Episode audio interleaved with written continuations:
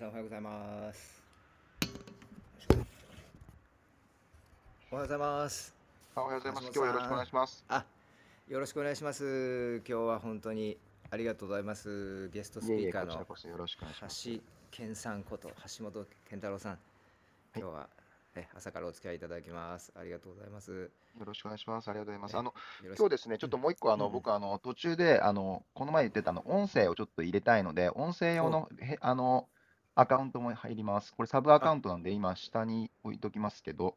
あ、はいはい、ぜひ。今、あの、僕が、下にカープの、あの、ロゴの子がいると思うんですけど、あれ、ええはいじゃあちょっと上げといてくださいあ、ごめんなさい、オーディエンスじゃないですね。えっ、と、失礼、失礼。えっ、と、インバイトスピーク。はい、で、それで、ちょっとしばらくで、あの、今オフにしておきます。はい。で、あと、音声流すときにオンにさせてもらいます。あ、よろしくお願いします。はい。はい。いやー、光栄です。橋本さん、えっ、とですね、えー今日、あの、こちらね、ルームにゲストで参加していただくわけですけれども、あの、実は私、橋健さんとお会いしたのはもう10年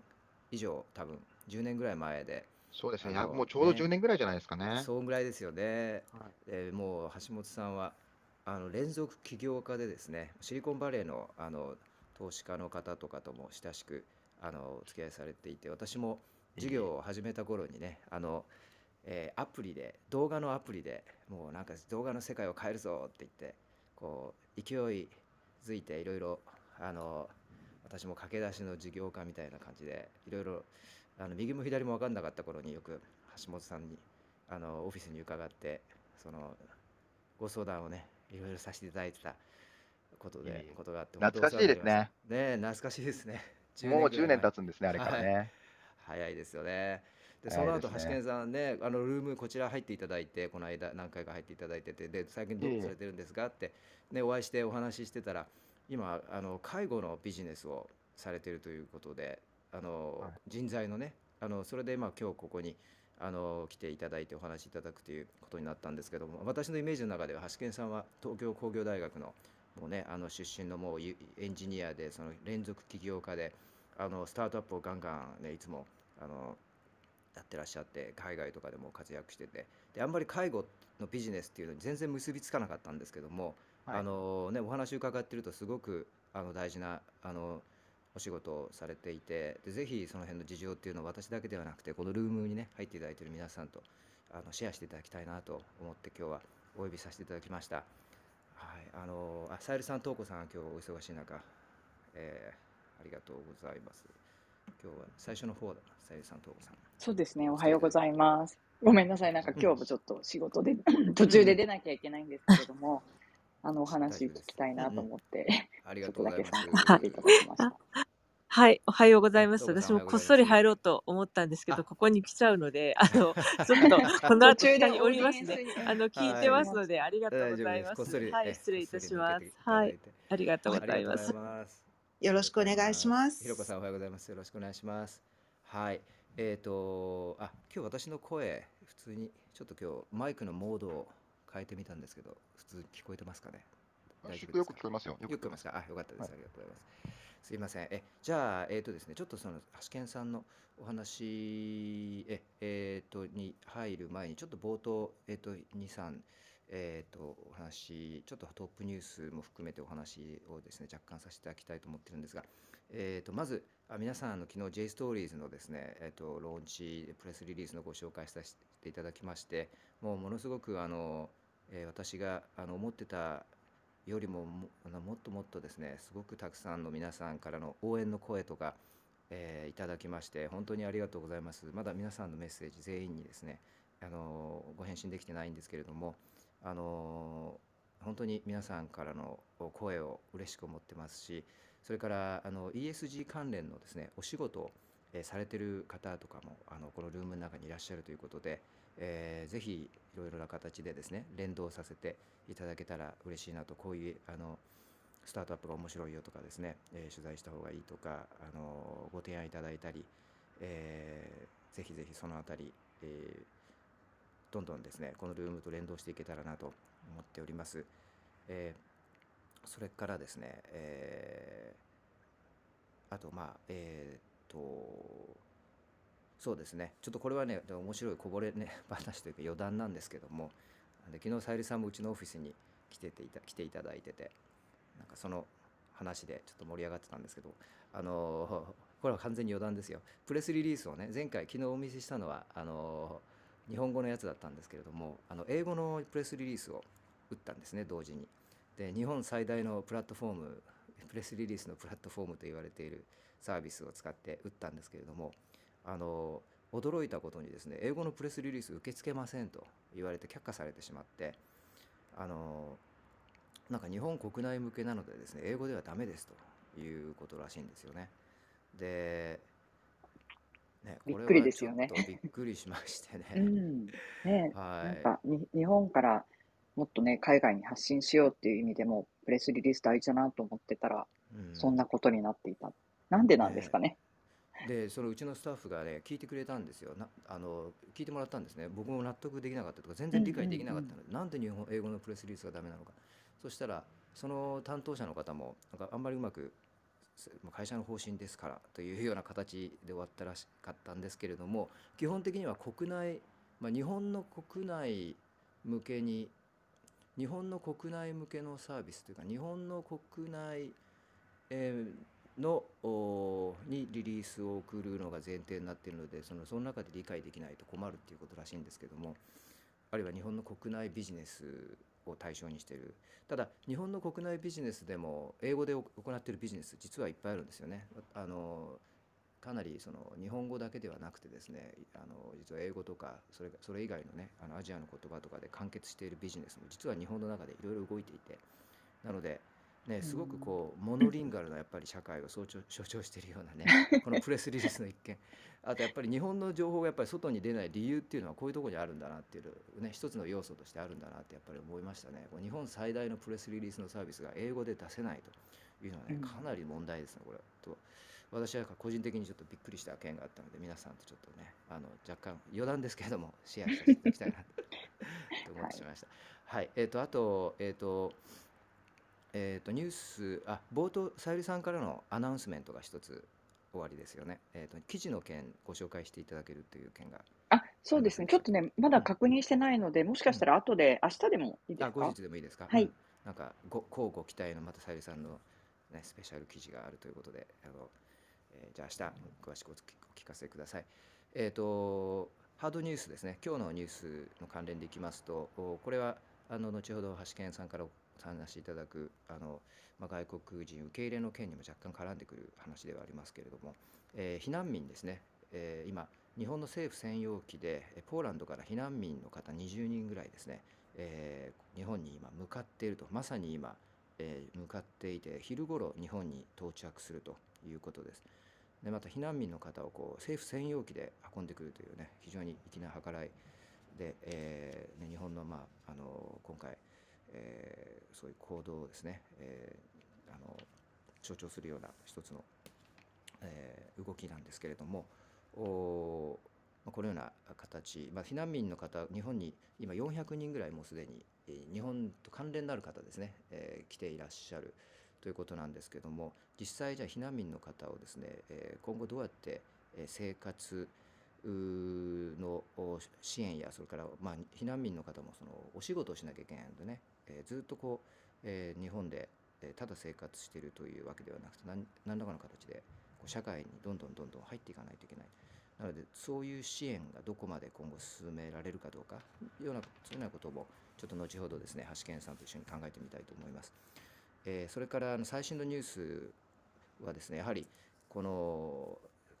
えーキーフ近郊のですね、えーこの町ブチャというところでの惨劇ですね。こう大量虐殺。これに関しての世界の目があの厳しい目が注がれています。で、えーまあ、これ400人近くの以上の方がですね少なくとももものすごく悲惨な形で、えー殺されていると。市民の方ですね。これ兵士ではなくて市民の方。であの日本の、まあ、メディアですとですねなかなかそういう、まあ、昨日も申しましたけどもあの、えー殺された方たちのその死体の映像とか画像っていうのはほとんど流れてないあるいは流れていてもそのあのモザイクがかかってるんですね。えーですが、えーこのあのちょっとですねこのカタカナでブッチャーで Google でニュースみたいにですね検索するとこういかにこう街が大量に破壊されているかあのひどい状況で破壊されているかという映像や画像はこういっぱい出てくるわけなんですけれどもそれ以上なかなか見えてこないと。でちょっとその検索の文字を変えてですねアルファベットで BUCHA とこのブッチャーのあのアルファベットでの綴りですねこれで検索していただくと全然まだ見えてくるあの画像が違うんですね映像が違うんですねですのでもうこれ見ていただくとですねほとんどあのマネキンのようにもう道端にこう殺された方たちの死体がですねゴロゴロ転がっているような状況があの分かるというようでいうような状況で、まあ、ちょっとこれもですね、えー日本の、まあ、メディアがある程度自主規制をしているのであのこのような違いが出てくるわけなんですけどもまあ、このルームに入っていただいている方にはねそういう状況もちょっと知っていただきたいなと思っております。で、えーこれに対してですね、えあのもう驚きの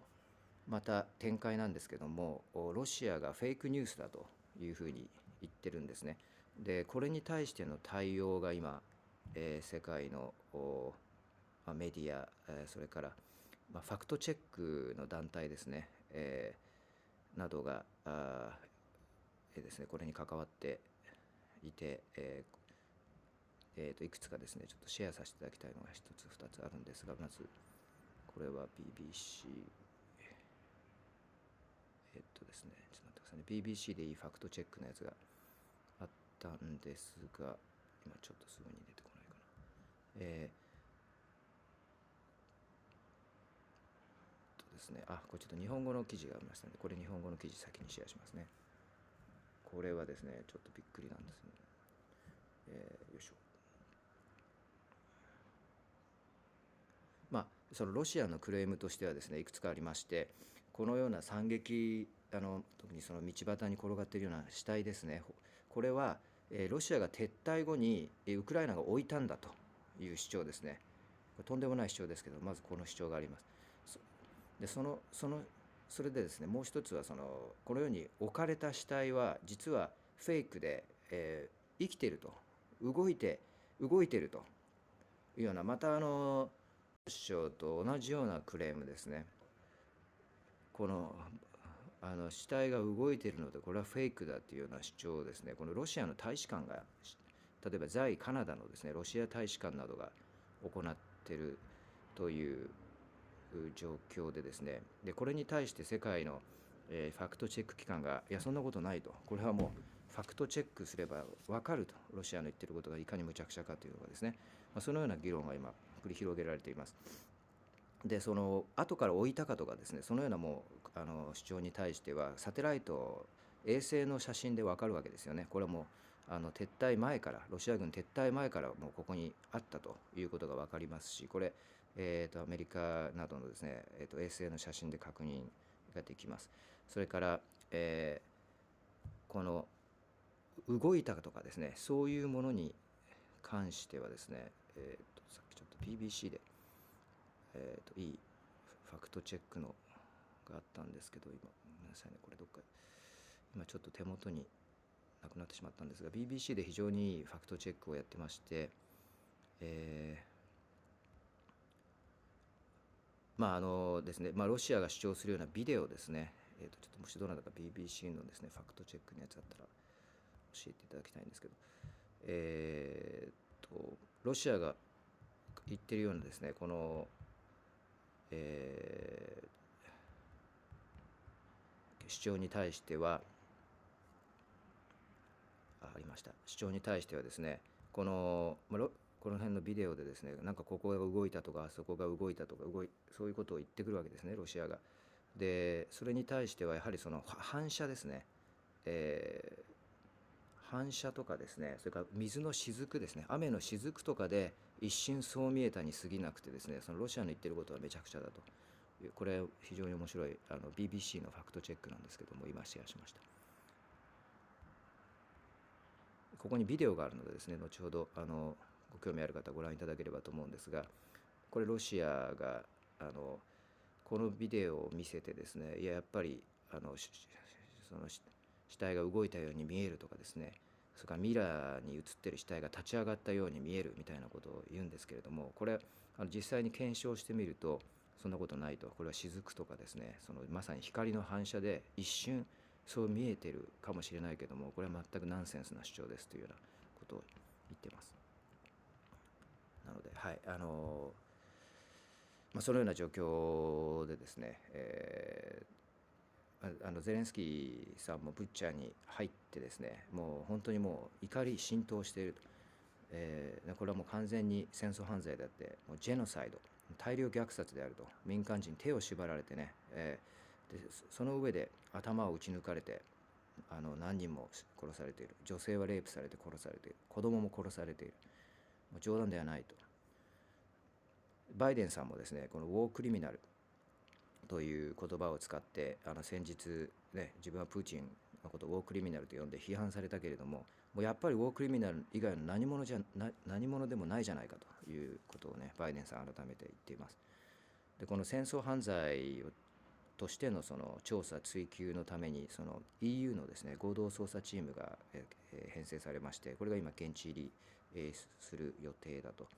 えあと国連安保理もですね緊急会合でこの問題を議論するということなんですが、えこれまたロシアも国連安保理の常任理事国で入りますからこれはまたあのロシアはこれは西側のフェイクニュースだと西側の演出だという主張をするわけなのでまさにここまた時間の無駄といいますかですねあの茶番劇が今日も国連で繰り広げられるというやるせない状況が、えー見込まれます。はい、えー、と私からちょっと長くなりましたが、えーとりあえず以上です。橋健さんお待たせしました。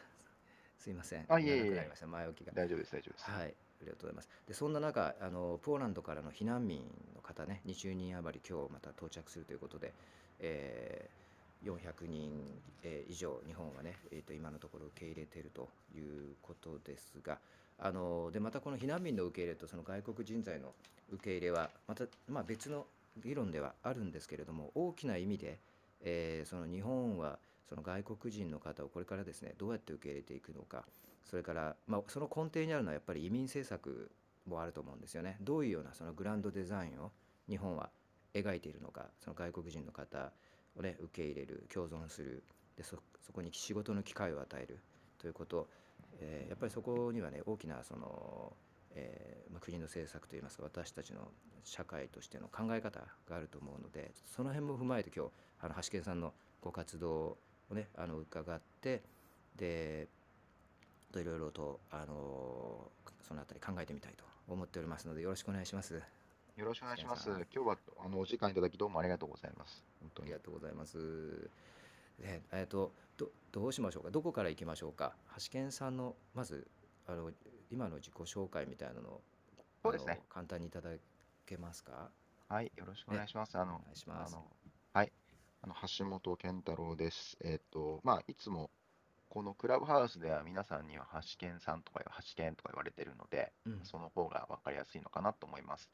で、あの橋、健さん、はい。はい、あえっと広島県出身なんですけど、うん。広島出身なんですけど、今はあの、まあ、主にですね、クラブハウスは何でどうやって使ってるかっていうと、ちょっとあうん。のカープのルームを毎日あの夜やっているので、あのはい、カープファンのあのルームをちょっと私がいつも立ち上げていて管理人をやっているので、まあ、カープファンの人の間では結構あの皆さんに知られている今存在になっちゃいました。はいすごい。あカープはなんか6連勝かなんか開幕でそうなんですよ、6連勝で3連敗するっていう、はい、ちょっと、あの、強いのか弱いのかよくわかんないんですけど、あの、まあ、そういう状態です、今年は。はいす。ごい。今2位ですよね。すごい。あそうですそうですはいうんうん。そうなんです。えで、あの、ーちょっと今、さっき、先ほどですね、ちょっとあの、はい。えっと、日本語とうん。外国語で、えっと、同じ街を検索したら、なんか写真が出てくる写真が違うっていうふうにおっしゃってたかと思うんですけど、あの実はですね、そこの点は僕はもう実は私のあの生まれ故郷である広島という町はですね、うん。本当にそこがいつもあの外国人の方には言うんですが、広島という町をですね、アルファベットで広島って、えっと検索していただいた場合と、うん。えっと漢字で2文字で広島って書いて検索していただいて、Google で検索していただいた結果が全く違うんですね。でどう違うんですかね。あの広島を、えっとひええ普通に漢字で検索すると、普通に今の街並みとか、えっとまあ、あの厳島神社とかあの、そういうのが出てくるわけですけれども、はい。残念ながらその広島という街をアルファベットで検索すると、あの原爆の後の光景しか出てこなくって、悲惨な状況しか出てこないんですね。で、これは本当僕あのずっと昔からいろんな人に訴えてるんですけれども、あの外特に外国人の方に広島っていう街はですね検索するときにアルファベットでしないでって言ってな漢字をお送ってあげてこれで検索してくださいって。で検索結果をあの URL にして送ったりとかしてるんですけど本当にあのうん。Google ってすごくそのわしょうがないかもしれないんですけどその検索結果をその検索言語によって変えるっていうのは本当に僕はちょっとおかしいなと思っていて、なるほど。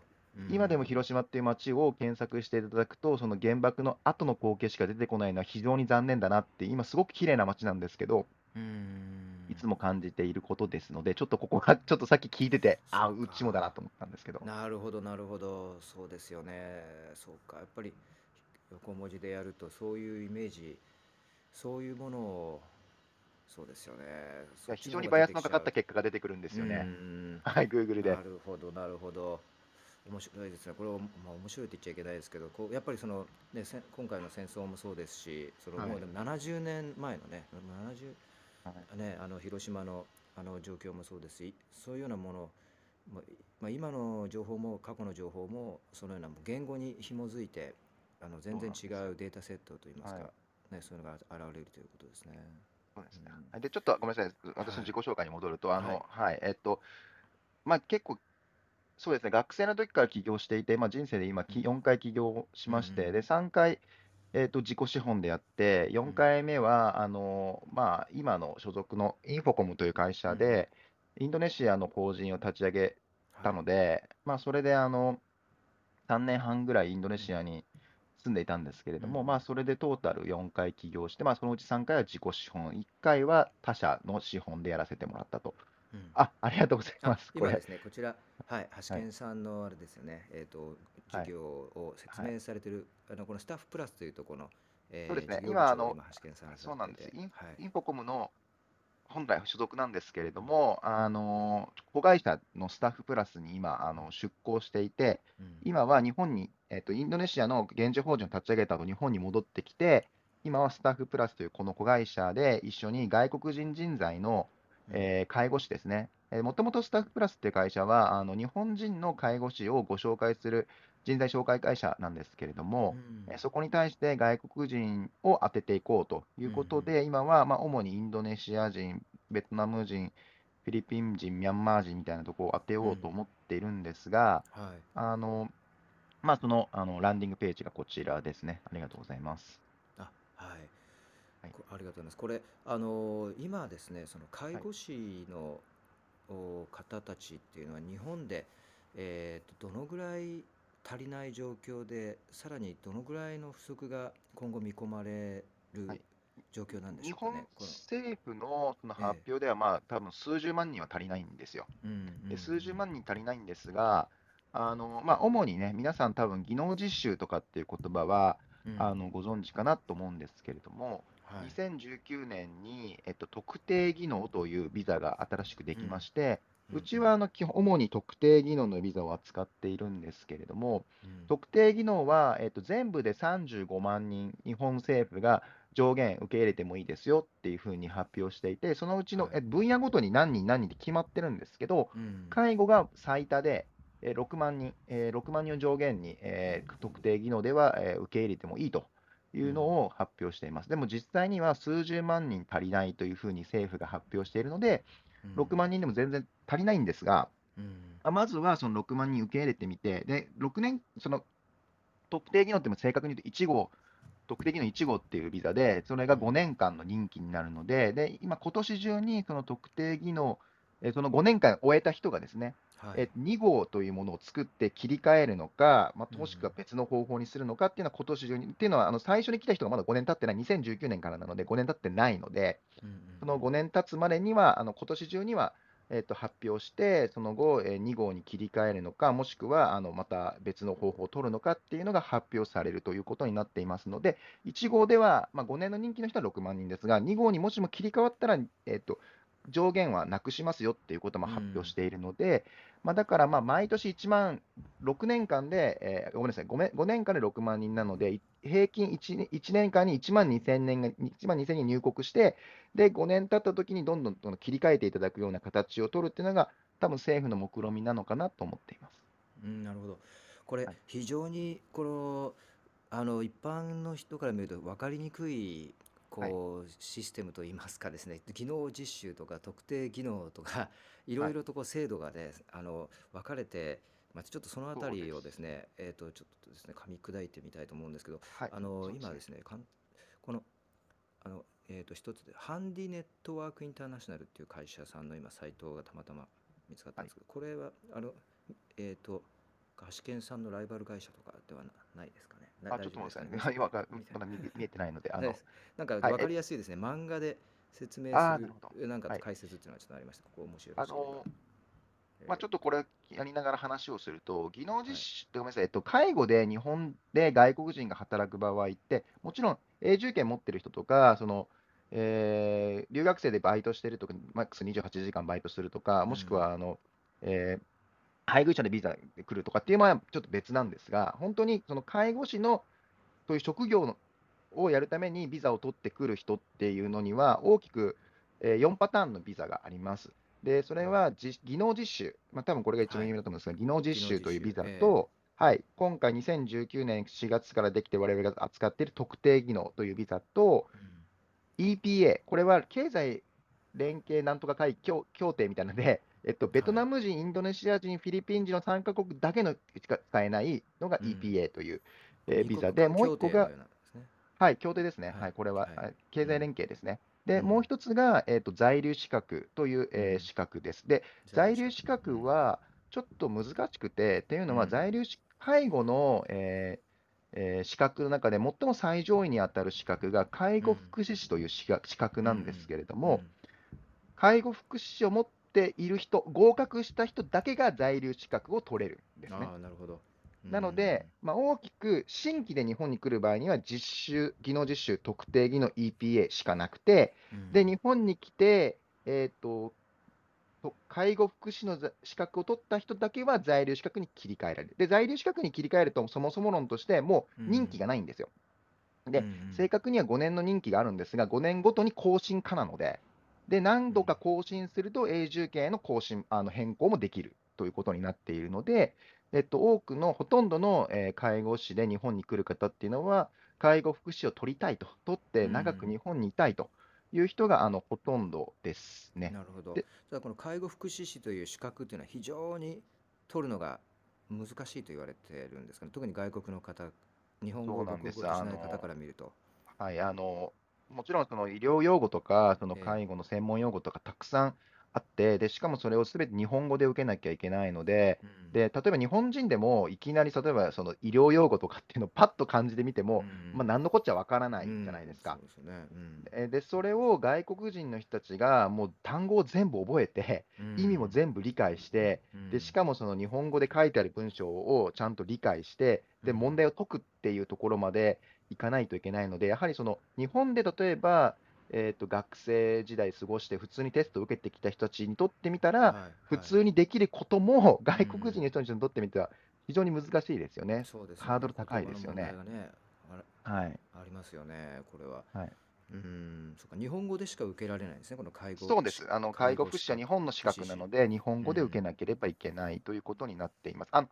これ、あうの、今こん。こで見たんですが、外国人受け入れ4つの制度、留学 EPA、技能実習特定技能って、今、あの、貼っていただいたリンクですけれども、まあ、あ、確かに留学の場合も、えっと、留学生で来た場合っていうのは、28時間バイトで働けるんですね。でも、これともう一個ええ。別で、えっと、その上、さらに上位に、えっと、在留資格っていうのがあって、介護。福祉士を取ると、在留資格に切り替える。まあ、大きくそういう意味では5つですかね。まあ、留学の場合、ど。ちょっとバイトなので、バイトっうて扱いなのん。で、ちょっと違うんですけど、そうですよね。だからはい。介護福祉を取れば問題ないわけですけれども、はい。そのそこまでなかなかその特に日本語を母国語としない方たはい。ちが行くことが難しいと。そうなんです。で、しか。も全部任期があるので、EP は5え年、えっえ。うと、技能ん。実習は3年ないしは5年。これは、あの、組合と呼ばれる、受け入れる、えっと、ご紹介するエージェントの資格によるんですが、3う年ないしは5ん。年。で、うん。特定技能の場合は1号で5年なので、えっと、EPA5 年、技能実習のマックス5年、特定技能も1号はマックス5年ということで、全部マックス5年なんですね。で、えっと、介護福祉士を取るためには、実は3年の、えー最低3年の実務経験が必要なんです。なので、どのビザで来たとしても、最初3年間受けられないんですね。うんなるほど、なるほど。3年経った時に初めて、しかも年に1回しかないので、だから4年目に1回、5年目に1回なので、うん計2回しかチャンスがないんです。2回のチャンスでこのはい難しい介護福祉士の資格に日本語で受けて合格しないと日本にい。ることができないというできないですね。で。ただまあうん。あえて言うと、技能実習で来た方、もしくは EPA で来た方が、うん。終わった後に特定技能に切り替えることは可能なので、その場合はマックス10年になるので、切り替えれば技能実習で来ました、で5年経ちました、うん。切り替えで特定技能にしました、そしたら5年、あさらに5年なので10年。で10年なのので、まあ、一応3年目以降、4年あの7回チャンスはあるという考え方もできるはあるあるんですが、うん。ただまあ、なかなかそのいっぱい、ほほとんどの人が切り替えるかっていうと、そうなかなかそういうわけでもないので、やっぱりその5年の中でみんなどう勝負するかっていう感じになっちゃうので、まあ、なかななか難しい。だから、できれば特定技能2号というものができて、えー2号で、えーと介護で受け入れてもらえるようになれば一番いいんですが、政府の方針としては、いやいやいや、在留資格っていうのがあるんだから、特定技能2号は必要ないんじゃないっていう人と、いやいや、在留資格が難しいから、介護士取るの難しいから、特定技能2号で、えー介護で受け入れるべきなんじゃないかって、この今、2つの意見対立しているので、今年どっちに転ぶのかっていうのはちょっと見ものですね。我々にとっては、できれば2号始まってほしいです。なるほど。これはあれですね、えっ、と、なかなかこの、えーこの問題に詳しくないところの特定技能っていうのがまずあって、で1号、2号っていう、はいここの部分があって、これが今議論になっているというのがなかなか、あのー分かりにくかったりもすると思うんですけど、整理してみると、あれですよね、そのまあ、まず、まず、えーあの介護士が足りないと、2040年ぐらいまでには確か70万人、日本ではい。介護士が足りなくなると、でこれをなんとかしなきゃいけない、ただ、その介護福祉資格を取ってくださいよというのは、ハードルがあまりにもその日本語の壁とかもあり、高すぎて、はい。えーこれこれがちょっと現実的ではないと。でそうすると、現実的にはその技能実習というものと、それから、えーでがあったわけですけれども、これは要するに移民問題をなかなかこう日本は議論しない中、なんとかその技能実習という名目で、えー呼んできた、えー背景があ,、えーあったわけですけれども、なかなかそれがそのブラックなようなあの労働環境などに結びついたりして、これも、えーあまりその、えーものすごく良いシステムではなかったと。でその中で3年前ですか、この特定技能というのが制度、はい特定技能制度というのが始まったわけですよね。2010年4月ですね。2019はい、ちょうど3年前です。3年前、ははいい。はいでこの特定技能制度というのは、今までのその、まあ、よくブラックの代名詞と言われてたような技能実習と比べて何が違うんでしたっけ？えっと、そうなんです。実はこれ、あの他の国から今まで技能実技能実習って実は扱いはインターンみたいな形なんです。だから、はい実は労働者、いわゆる一般的な労働者っていう扱いと違うので、給料が普通の日本人のあの労働者より安いんですね。でもやらされてることは基本的に実態としては、ほとんど普通の労働と変わらないと。つまり他の海外から見ると、これ人権侵害じゃないかと。技能実習っていう制度を使って、インターンという形で外国人を受け入れて、実態は普通に働かせていると。こんなの、で安い賃金で働かせて、こんなのおかしいじゃないかって、世界中から非難されて、そこでできたのが実は特定技能っていうビザなんですね。で、うん特定技能のビザの場合は、えっと、いわゆる一般的な労働者という扱いなので、はい。えっと、給料もですね、しかも同時にできた、あの日本のあの政府が作った、ど同時に2019年4月に作った原則、同一えー労働、同一賃金っていう原則を作ったんですね、同時に。で、特定技能で来た人たちだけ給料を安くするっていうのはダメですよっていうことになって、実はうん。特定技能で受け入れるときに、ビザの申請するときにも、同じ業務をやってる人たちの他の日本人の方の、えっと、給与明細みたいなのも出して、もしくは賃金表も出して、で、このこの同じ仕事をしてもらったら、この人はこの給料だから、この外国人の人にもこの給料を渡し、同じ給料を渡しますよっていうことも証明しないといけないので、一応その特定技能に関しましては、あのうん同一労働で、かつ同一賃金ということになったので、そこに関しては、あのまあ、あ日本人と同じあの処遇で、えー業務できるっていう部分はあの大きく前進したのかなというふうには思っています。なるほど、なるほど。ここのはい。人権侵害だと指摘されていたその、はい。ぎえー技術技技能実習ですね。技能実習ですね、すみません、はい。技能実習の代わりにこの新しい特定技能の制度が始まって、でこれでくればこの枠組みであれば、まあ、賃金は、えーまあ、あの日本で払われる、はい。えー一般的な賃金と同じ賃金をはい。もらえるということで、まあ、それは保証されることにな扱っています。ないはい。ということですね。うん。はい、でここですね、実は最近ちょっと話題になったのは、あの花畑牧場さんがちょっとあの話題になったんですが、花畑牧場さんが、はい、あの外国人、ベトナム人に対して、その、うんえー光熱費を払う、払わない、ちょっと揉めたかと思うんですが、あーえーっと、あそこの花畑花畑牧場さんが使ってた制度も、この同じ特定技能です。特定技能、なるほど。はい。あ光熱費の問題があったんですね。ごめんなさい。これちょっと。はい私あったんです、数週間前に、あのちょ先月かな、うんちょっと話題になったあのニュースがあったんですけれども、うんうんえっと、その、えっと、ベトナム人の方々に、えーま、給料保証します。で、水道光熱費も7000円、えーで固定ですよと。す水道光熱費、それぞれの社員の方から、えー7000円ずつ天引きしますよ、寮に入ってるので。っていうことだったのに、実際にはなんかもう1万5000円とか、ものすごいたくさん取られるから、おかしいじゃないかって言って、労働者の人が、えー、とちょっとあのクレームを言ったら、あのその人たちが首を切られたと。あー。いうことがあって、あうん。のそれは実はあの同じ特定技能のビザを使っている、えー外国人労働者、ベトナム人労働者の方々だったんですけど、うーんなるほどそういう問題は最近ちょっとありましたね。はい、うんちょっとそこで話題になりました、特特定技能なる。ほど。うんはいなるほどですね。で、また、ここでその1号、2号っていう分類があはいるわけですね。今はいちょっとし、はいえーと一つリンクをシェアさせていただいたんですが、これちょっと1号、2号の区別が分かりやすく書いてあるかなと思ったんですが、この1、えーと、1号というのは基本的に、まあ、介護やそのククリーニングの方とか、えーまあ、外食産業に従事される方とか、えそのような方を対象にしていて2号というのは、えーこうじゅいわゆる熟練された技能というんでしょうかあるいは建設業、造船船舶工業など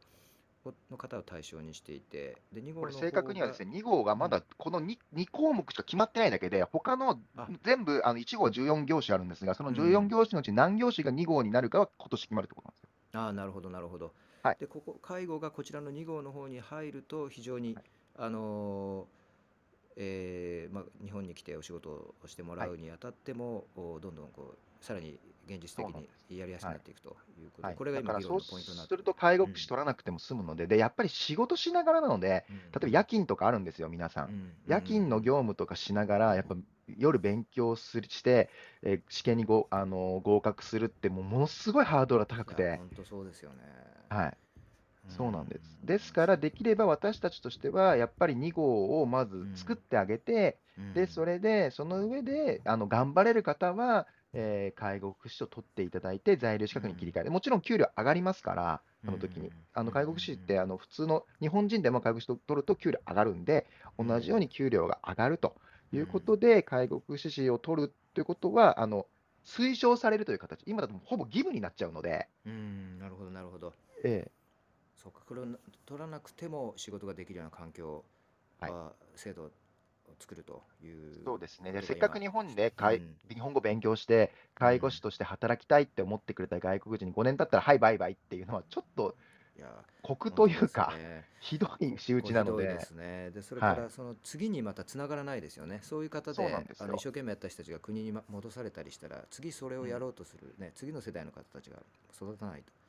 そうですねだから結構やっぱりその取れずに泣く泣く帰っていく方々も、もう技能実習の場合はもちろん5年以上やってますから、あうん。の3年、もしないしは5年ということでもう帰られた方いらっしゃいますけど、やっぱり受からずに泣く泣く帰っていかれる方っていうのは、現実たくさんいらっしゃいます。うん。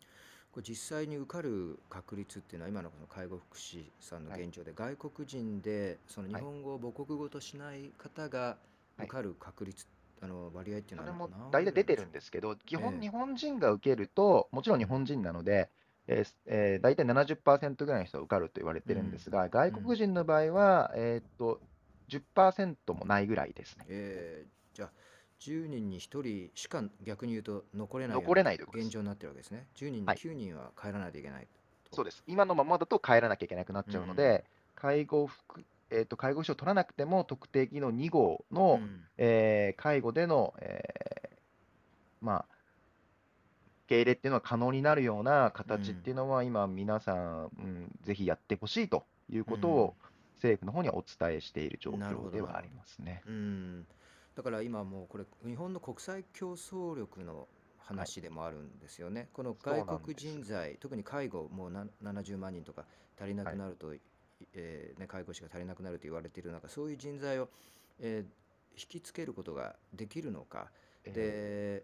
で、以前、まあ、例えば2、3 2 30年前はその日本に来て働きたい、え方たちが、あのまあ、多くいたと、まだバブルの、ね、要因もありましたし、で、えーまあ、来たいなら来ていいよみたいな、こうちょっと高飛車な、あの態度をね、日本も取っていた時期があると思うんですけど、今はもう、あのこういう人材をいかに引きつけることができるかというのを本当に真剣に日本もあの考えないといけない。魅力的あるようなね待遇を出さないといけないと思うんですがこれあのこの間ちょっとね橋本さんとおはい。話しした時におっしゃってたんですけど、そのドイツとかと比べて非常にこう、日本はまあ介護士の方にとっても魅力がない国になってるんじゃないですね。うん。はい、あのこれ。なぜかというと、うんまずですね、例えばフィリピン人の方を例にとると、フィリピン人の方って、まあ、フィリピンって英語圏なので、学校全部英語ですから、皆さん英語が喋れると。うん。で、例えば、そのドイツ、もともと例えば英語圏、例えばアメリカ、イギリス、ニュージーランド、オーストラリア、カナダに、えー介護士介護士として行く場合は、当然、言語は学ばなくても、そのまま行って、そのまま英語で、えーその提供するということが可能になります。うんでで、それに対して、例えばドイツとかインドとか韓国みたいな、えー非英語圏の国も、うん。えー、とフィリピン人の方がその自国に来て、えー英語で介護をするということを認めているんですね。ですから、ドイツとか韓国、インドなんかでも、英語でそのまま、えーフィリピン人の方が行って、えー業務されています。で、それに対して唯一日本だけは、えー自国言語、えー日本語を、えー学んで、えー試験に合格しないと働けないと。で、例えば特定技能の場合ですと3つの試験に受かる必要があります。日本語の試験、うんうんで、介護に関する日本語の試験、介護に関する母国語の試験、この3つに受かった人だけが来れるんですが、日本語も大体 N4 レベル、日本語検定の N4 レベルぐらいのうん。合格の、えーが必要なんですが、N4 っていうのはどのぐらいかというと、大体中学校卒業程度の日本語うん。ということになっていますので、大体最低でも1年学習期間かかります。うーん。なるほど。試験で日本語で受けてさらにそのサービスとして介護のお仕事をするときにも日本語でできないといけないのがというのが日本の条件になっていて、これが、えーね、インドあれですねドイツやその韓国などとも違うということですね。韓国は英語でのサービスはいというはい、形ですから韓国語が喋れなくても大丈夫なんです。韓国語喋れずに行って大丈夫なんです。でかつ、それがもしも韓国語を勉強しないといけないんだとしたら、行って、そのその政府だったりとか、もしくはその施設だったりとかがお金を払って学習する機会を与えてるんです。なのに日本の場合は、本人たちが日本語学校に行って、それで勉強して、それから来なきゃいけないので、すごくお金かかるんです。で、それにもかかわらず、実は今、世界の中で、えーまあ、皆さんご おしご存知かもしれないんですが、あの介護士とし介護士として働く場合の給料っていうのが、ダントツで日本が安くまあ、今、あのまあ、大体ねあの、なんとなくイメージとしてあるかもしれないですが、日本人の日本人が介護士として働く場合でも、平均給与というのは大体15万円ぐらいなんですね。うん。で、外国人の方が来ていただいても、手取りで12万円ぐらいスタートというところが多くて、15万円もらえたらすごく嬉しいみたいなところなんですが、え例えばドイツの場合は、まあ多分世界で一番高いんですけれども、えー月収で大体45万円スタートです。で、かつこの45万円の給料とよ別で家賃は全部施設負担。え3食も施設負担ということになるので、45万円というのは税金払うと全部手取りになるんですね。うんで、えっと、英語圏の他の国も大体、えー日本円で35万円から40万円ぐらいで、うん。えー韓国が28万円、インドでも30万円スタートなんですね。うんですから、フィリピン人は今、実は日本を選ぶ人はほぼいません。え1年間の学習期間を経て行ったにもかかわらず、一番安い給料の国になぜ行くんですかっていうことになっちゃってですね、えー日本に来たらきっと、嬉しいでしょ、日本に来たら給料高いでから来たいでしょ？って日本人の多くの方は思ってるかもしれないですが、実態としてはいやいや、給料すごく安いの分かってるんだけど、日本が好きだから来たいんですっていう人たちだけが来てるんです、今。うーん。で、その日本がすごく好きで日本で働きたいって言って、わざわざその給料安い、しかも1年間日本語勉強しなきゃいけない、それでも選んできてくれた人たちに5年経ったら、はい、さようならって返さなきゃいけない、この実態は、やっぱり今、この業界に、えー携わるようになった、た携わるようになって、闇が深いということと、これ、本当にこのまま続けていいんですか？っていうのが、今、私が感じている、えー印象ですね。うーんそうですか。に要するに日本語をまずもう必ず学ばないといけないと。はいでこれありますよね。で、日本語はこのルームでもよくお伝えするんですけども、やはりこの大人になってから日本語を学ぶ特殊性、難しさ、はいそれからにあのまだそのコミュニケーションとしての日本語はありというかね、あの学ぶことはあの比較的簡単にできるかもしれませんけど、そのよ読み書きですよね。はいこれ日本語の義務教育を受けてない人に対して特にその漢字圏じゃない人に対してこれ読み書きを強制するというのはですね強要するというのはもう非現実的だと僕は思ってるんですね。で、まあ、これはでも日本語を強要する、えーところ、えーその読み書きでね試験で受けさせるというのは非常に高いハードルですね。これはもう韓国や、ね、あのインド、ドイツなどと全然違う。それから今の実態ですと10人中9人はあの結果的に5年ぐらいでその日本日本からえー帰国させないといけないと。そうですね。そうですね。でそれからそのさらに給料が他の国で働くよりも2倍か、えー、2, 分の1か3分の1ぐらいになっちゃってると。そうなんですよこれ日本の現実ですね、これが。はいここの辺の非常にその働く方にとってはものすごくこうきついと言いますか全くこう魅力的ではない環境があってでこの中でどうやって国際協力総力を日本が維持してで70万人のその介護士不足を埋めないといけないのかということになるわけですよね。そうなんですよ実はその高齢化社会っていうのは日本だけではないので、先進国どこの国も実は高齢化社会なんですよ。うんで、えっと、介護士足りないっていうのは日本だけじゃなくて、世界中足りなくて、今はもう本当に介護士の方の人材の取り合いっていうのが世界中で起きています。で、その中でフィリピン人とかインドネシア人とかミャンマー人、ベトナム人っていうところの人たちは、もう世界中の中からあの引き合いが来て、その中で、えー例えばベトナムの場合ななんですが、えっと、例えば一番成績のいい子はドイツに行きます。で給料の高い順にやっぱり行くわけですよ。で、その次はアメリカとかうん行って、どこの国にも、えっと、選ばれなかった、一番成績の悪かった子たちっていうのが、やむを得ず日本語を勉強して日本に来ているっていうのがベトナムからの実態です。あなるほど。はい。うーん。もうしょうがない。もう他の国に選ばれなかったから、うんもう日本語勉強して日本行くはしょうがないねっていう感じなんですよ給料安いし、1年かかるけど、でもしょうがないよねっていう感覚だということで、実際私、あのベトナムの送り出し、要するにそのはいえ。介護士をあの育成している送り出し機関とかにもけ見学に行ったんですが、やっぱり、その実態はあの教えられました。で、えっと、やっぱりその子たちに話を聞くと、他の国に行きたかったけど、ちょっと日本にしか行けないので、成績的に日本に行きますっていう感じでおっしゃっていましたね。それはなんか悲しいですよね。それでそのそうなんです。うんそそういうような形で例えば不本意ながら日本に来る方たちがねやっぱりそのいい仕事が必ずしもできるかというと、まあ、そういう環境で来られているそういう事情で来られているってことはいい仕事できないかもしれませんしでまあ、でも、とは言っても頑張ってらっしゃいます、本当頑に皆さん。はい。はい。そうかで、その点がやっぱちょっと違うのがインドネシアの実態なんですね。実はインドネシアっていうのは世界の一番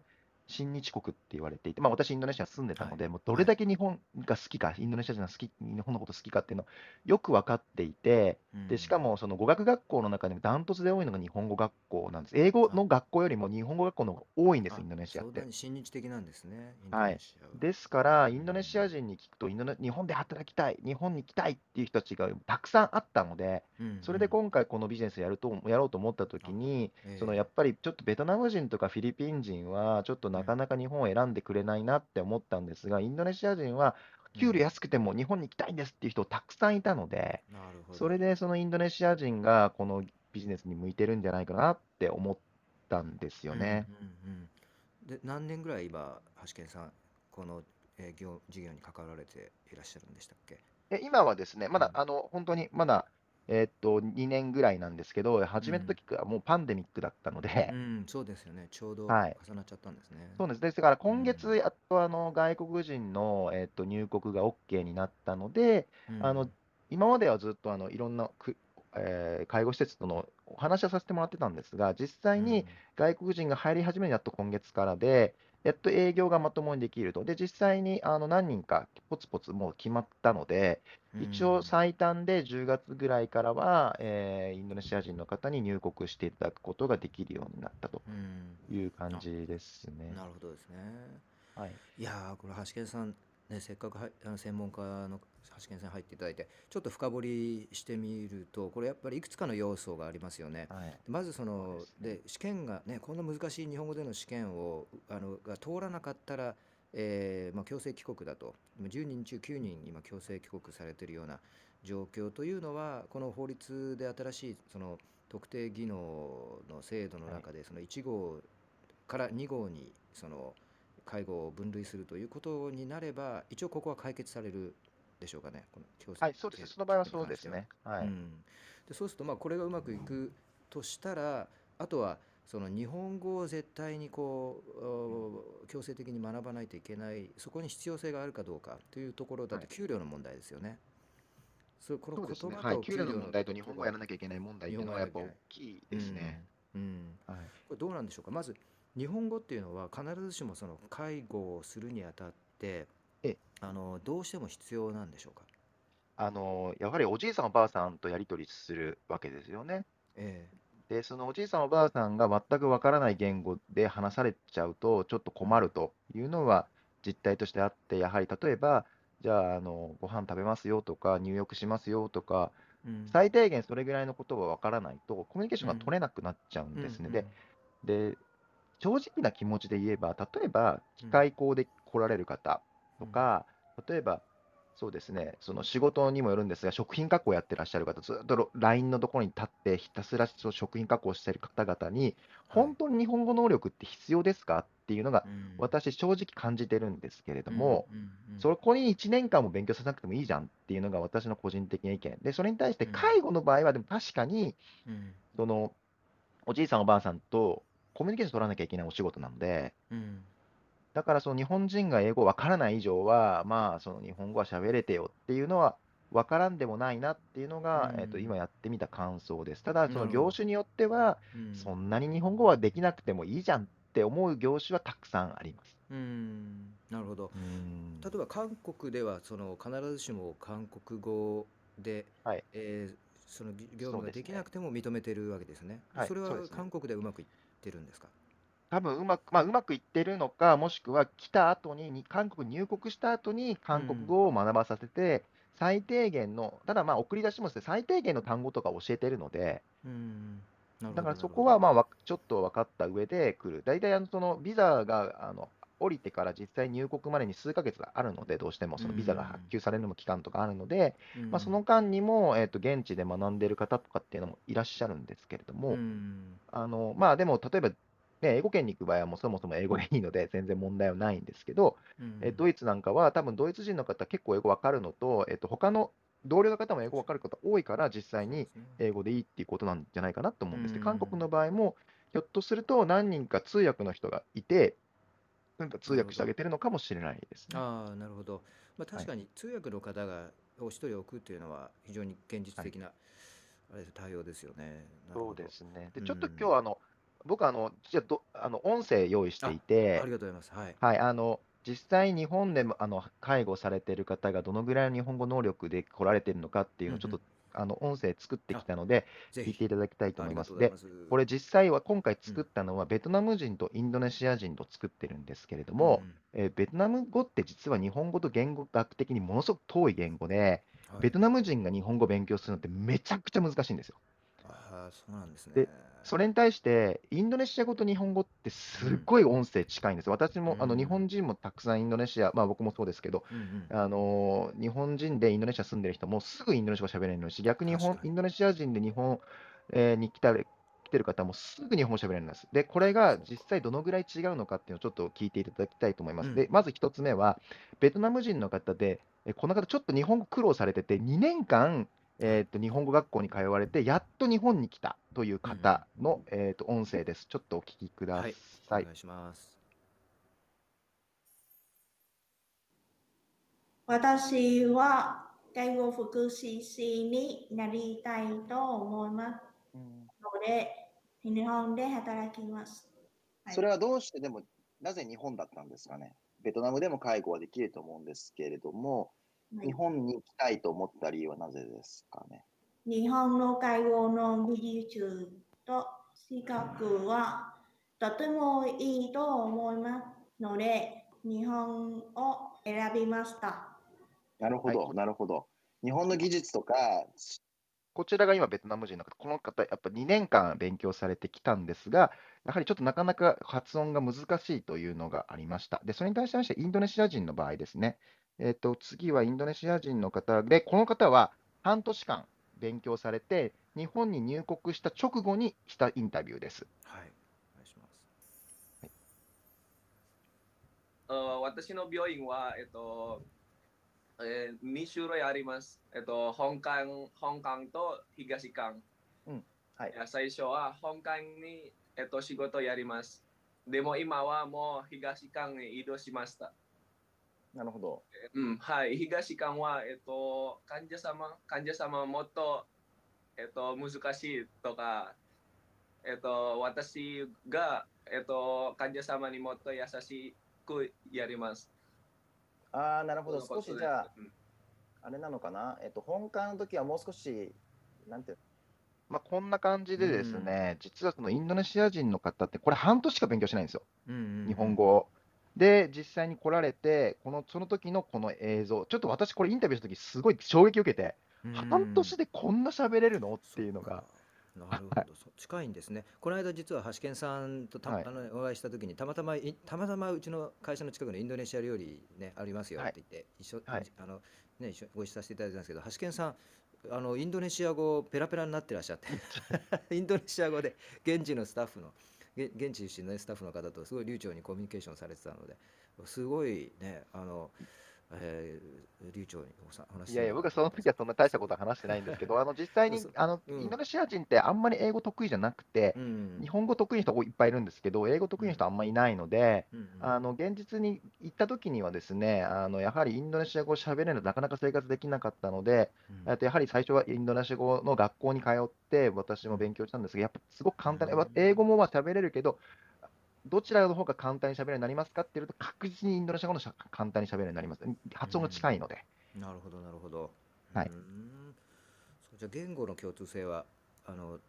確かにあれなんですね。そうなんです。えーだからベトナム人の方の介護士の方が今、日本には一番多いので、結構その言われるのが、外国人介護士の人はコミュニケーション能力が低いから勘弁してくれっておっしゃられるようなところは結構多いんですよ。でも実際それじゃあ、じゃあどこの国の人ですか？って聞くと、ほぼ間違いなくベトナム人って言われちゃうので、うん。だったらちょっとインドネシア人の日本語能力聞いてあげてくださいっていう風な意味合いで、このちょっと動画と音声作ったんですけれども、うん。あの全然ベトナム人をディスるわけじゃなくて、あの本当にベトナム人の方、一生懸命働いてらっしゃるけど、ただ言語学的にはちょっと遠いので、あのちょっとたどたどしくなる方がいるけど、他の国でもっとこんな日本語喋る人いるんですよっていうことを分かっていただくために作ったあの、うんものなんですけど。なるほど、なるほど。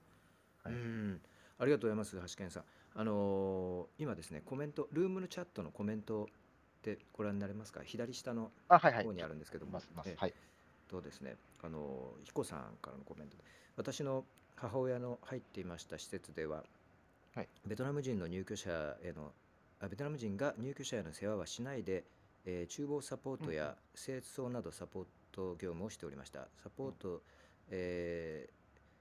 えーえー施設全体でもかなり助かり、うまく運営されておられましたというはいコメント、えーいただいてます。ありがとうございます。それから、あきこさんは、えーと母が介護施設にで過ごしていますが、日本語がわからない介護士がいるホームには入居させたくはありません。なぜなら家族としては命を預けているからで、えー緊急事態などが起きたときにスタッフと意思疎通が図れないのには、えー図れないのは命にも関わるからですはいという声もいただいてますね。このあたり、その日本語でのコミュニケーションに関しては、えーえーどうなんでしょうかね。やはりその、まあ、今は厳しい基準で、その、はい介護福祉士を日本語はいで受けないといけないということで、まあ、これを通れば、一応日本語でのコミュニケーションはできるというような前提に。あの基本的にはですね、来る方ももちろん N4 レベル、中学校の卒業レベルの日本語は分かっている前提で来て、えーと、大体ですね、ほとんどの方があの来られてすぐぐらいに、大体1年程度で N3 のレベルに合格されます。うん N3 レベルっていうのは大体高校卒業レベルなんですね。うんで、えーっと、さらに、えーっと、まあ、もっと上の日本語能力を身につけられた方は、まあ、N2 というレベルも受かる方がいらっしゃいます、5年以内に。で、N2 レベルってどのぐらいかというと、大体大学卒業レベルとされているので、まあ、ただ高校卒業されて介護士として働いている方いっぱいいらっしゃるので、うんえーっと、高校卒業レベルの日本語が分かっていて、えー日本で介護士として働くのができないということはないですね。うんはい、うん。で基本的にはまあ1年間はしっかりあの日本語、まあ、N4 で来た時にももちろんコミュニケーションはある程度取れるんですが、まあ、うん1年以内にあのしっかり取るようになると。で、大体最初の1年間っていうのは、やはりどこの介護施設も、えー日本人のサポートっていう形を取らせるところが多くて、うんうんで、1年ぐらい経過した段階で日本語能力が十分備わったという判断をされたところで、えー、1人で単独で、えー業務されるっていうことが多いですね、現実には。うんなるほど。はいし。しずちゃんさんからのコメントはですね、えー介護というものは介護者主体ではありません。介護される利用者の背景や気持ちに寄り添うことが最も重要ですと。ね、あります。まさにね、その通り。そうなんです。だからもう皆さん、そのか来た来ていただいた外国人の方うんもすごい一生懸命コミュニケーション取られていうんて、あのおじいさん、おばあさんとかと一緒に笑ったり泣いたりとか、やっぱり、うんやっぱり介護の現場ってどうしてもその死と隣り合わせの現場なんで、なので、そのやはりその、やはり介実際話を聞いてみると、やっぱり一番辛いのは、うん。いつもお世話していて仲良くしていたおじいさん、おばあさんが亡くなってしまった時の、うん。やっぱりその喪失感というか、その後の悲しみっていうのは、やっぱりみんなこう感じていて、うん。で、そこがやっぱりその仕事をしていて一番辛いですと、わお別れするのは嫌ですというふうにあの皆さんおっしゃられています。うん。でも、でも現実起きることなので、もうそこはもう乗り越えていかしいくしかない仕事うん。なので、そこはもう本当に頑張ってね。だから逆に言うとメンタルのケアってもすごく重要で、うんうん。やはりその、やはりメンタルがどうしてもやられてしまって、長く続かない方っていうのもいらっしゃるんですけれども、でもやっぱりみんなその、そこは覚悟してくることがほとんどなの、来る方がほとんどなので、まあ少なくとも任期は絶対5年間の任期は全うしますって言って頑張って、あのお仕事されている方が多いですね。うんうんうんなるほど。ね、これ、あのーあともう寄り添うという意味においては、あのーはい実は言葉が流暢でも寄り添えない人もいるんですよね。これはい一般的なはい話ですけど。で、言葉ができないけれども、相手にとってもとっても寄り添える。国はい境や言語の壁を越えて寄り添える人たちもいるんですよね。はい、そうなんでですよ。うん。言葉だけが全てではないんですよね。あの結構ですね、やっぱりその受け入れてらっしゃる外国人介護士を受け入れてる施設に聞くと、はいこれ面白いなと思うのが、うんおじいさんおばあさんたちも日本人の人たちと普段やってるけど、そこに外国人来ると、なんかすごい楽しいらしいんですね。っていうのは、うん例えば、あのちょっと角正しい日本語の人が来たときに、はい。こう日本ではこういうのよとか教えてあげたりとか、うん。あと例えば、えっと、例えば何かしたいときに、こういうのって、あなたの国では何て言うのって聞いて、それを覚えて、あ、そうなんだ、うじゃあ明日からあなたにはこの言葉を使うわねみたいなコミュニケーションをされている方が結構いるということで、その外国人介護士の人がいることによって、うん。そのみんな可愛がってくれるし、そのおじいさん、おばあさんがその施設、介護士の、でしかも若いんで、大体、あの外国人介護士来る人はほとんど20代で、うんうんうん。で、介護施設のそので業務されているこの平均年齢ってもう40超えてるので、うんえー一般的な労働、その日本人の介護士の方が、まあ、40、50代がいる中に、1人20代前半ぐらいの若い男の子、女の子が来たときに、すごくその介護士の方がそれをまあ可愛がって、しかも日本語もまだまだなかなか難しいので、そこを教えてあげたり、教えてもらったりっていうコミュニケーションが、新しいコミュニケーションが生まれてるっていうことに対して、すごくその、いいねって言ってくれる施設さんは結構ありますね。うん、なるほど、うんなるほど。そうですよね。まあ、レオナさん、はいあありがとうございます。言葉は全てじゃないというのはとても同感ですとね、台湾出身のレオナさんおっしゃっていただいてます。ね、これあの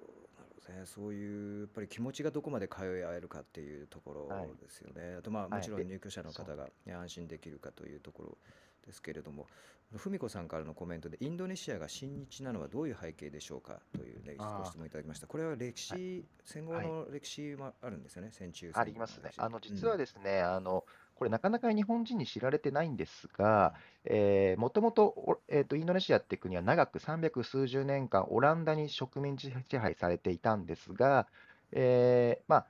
第一次世界大戦から第二次世界大戦の間に、まあ、日本はかなり領土を広げて、フィリピンとか台湾とかインドネシアっていうのが一時的に日本の領土だった期間があって、はい。で、その時まで実はオランダ領植民地時代っていうのは、オランダは、えー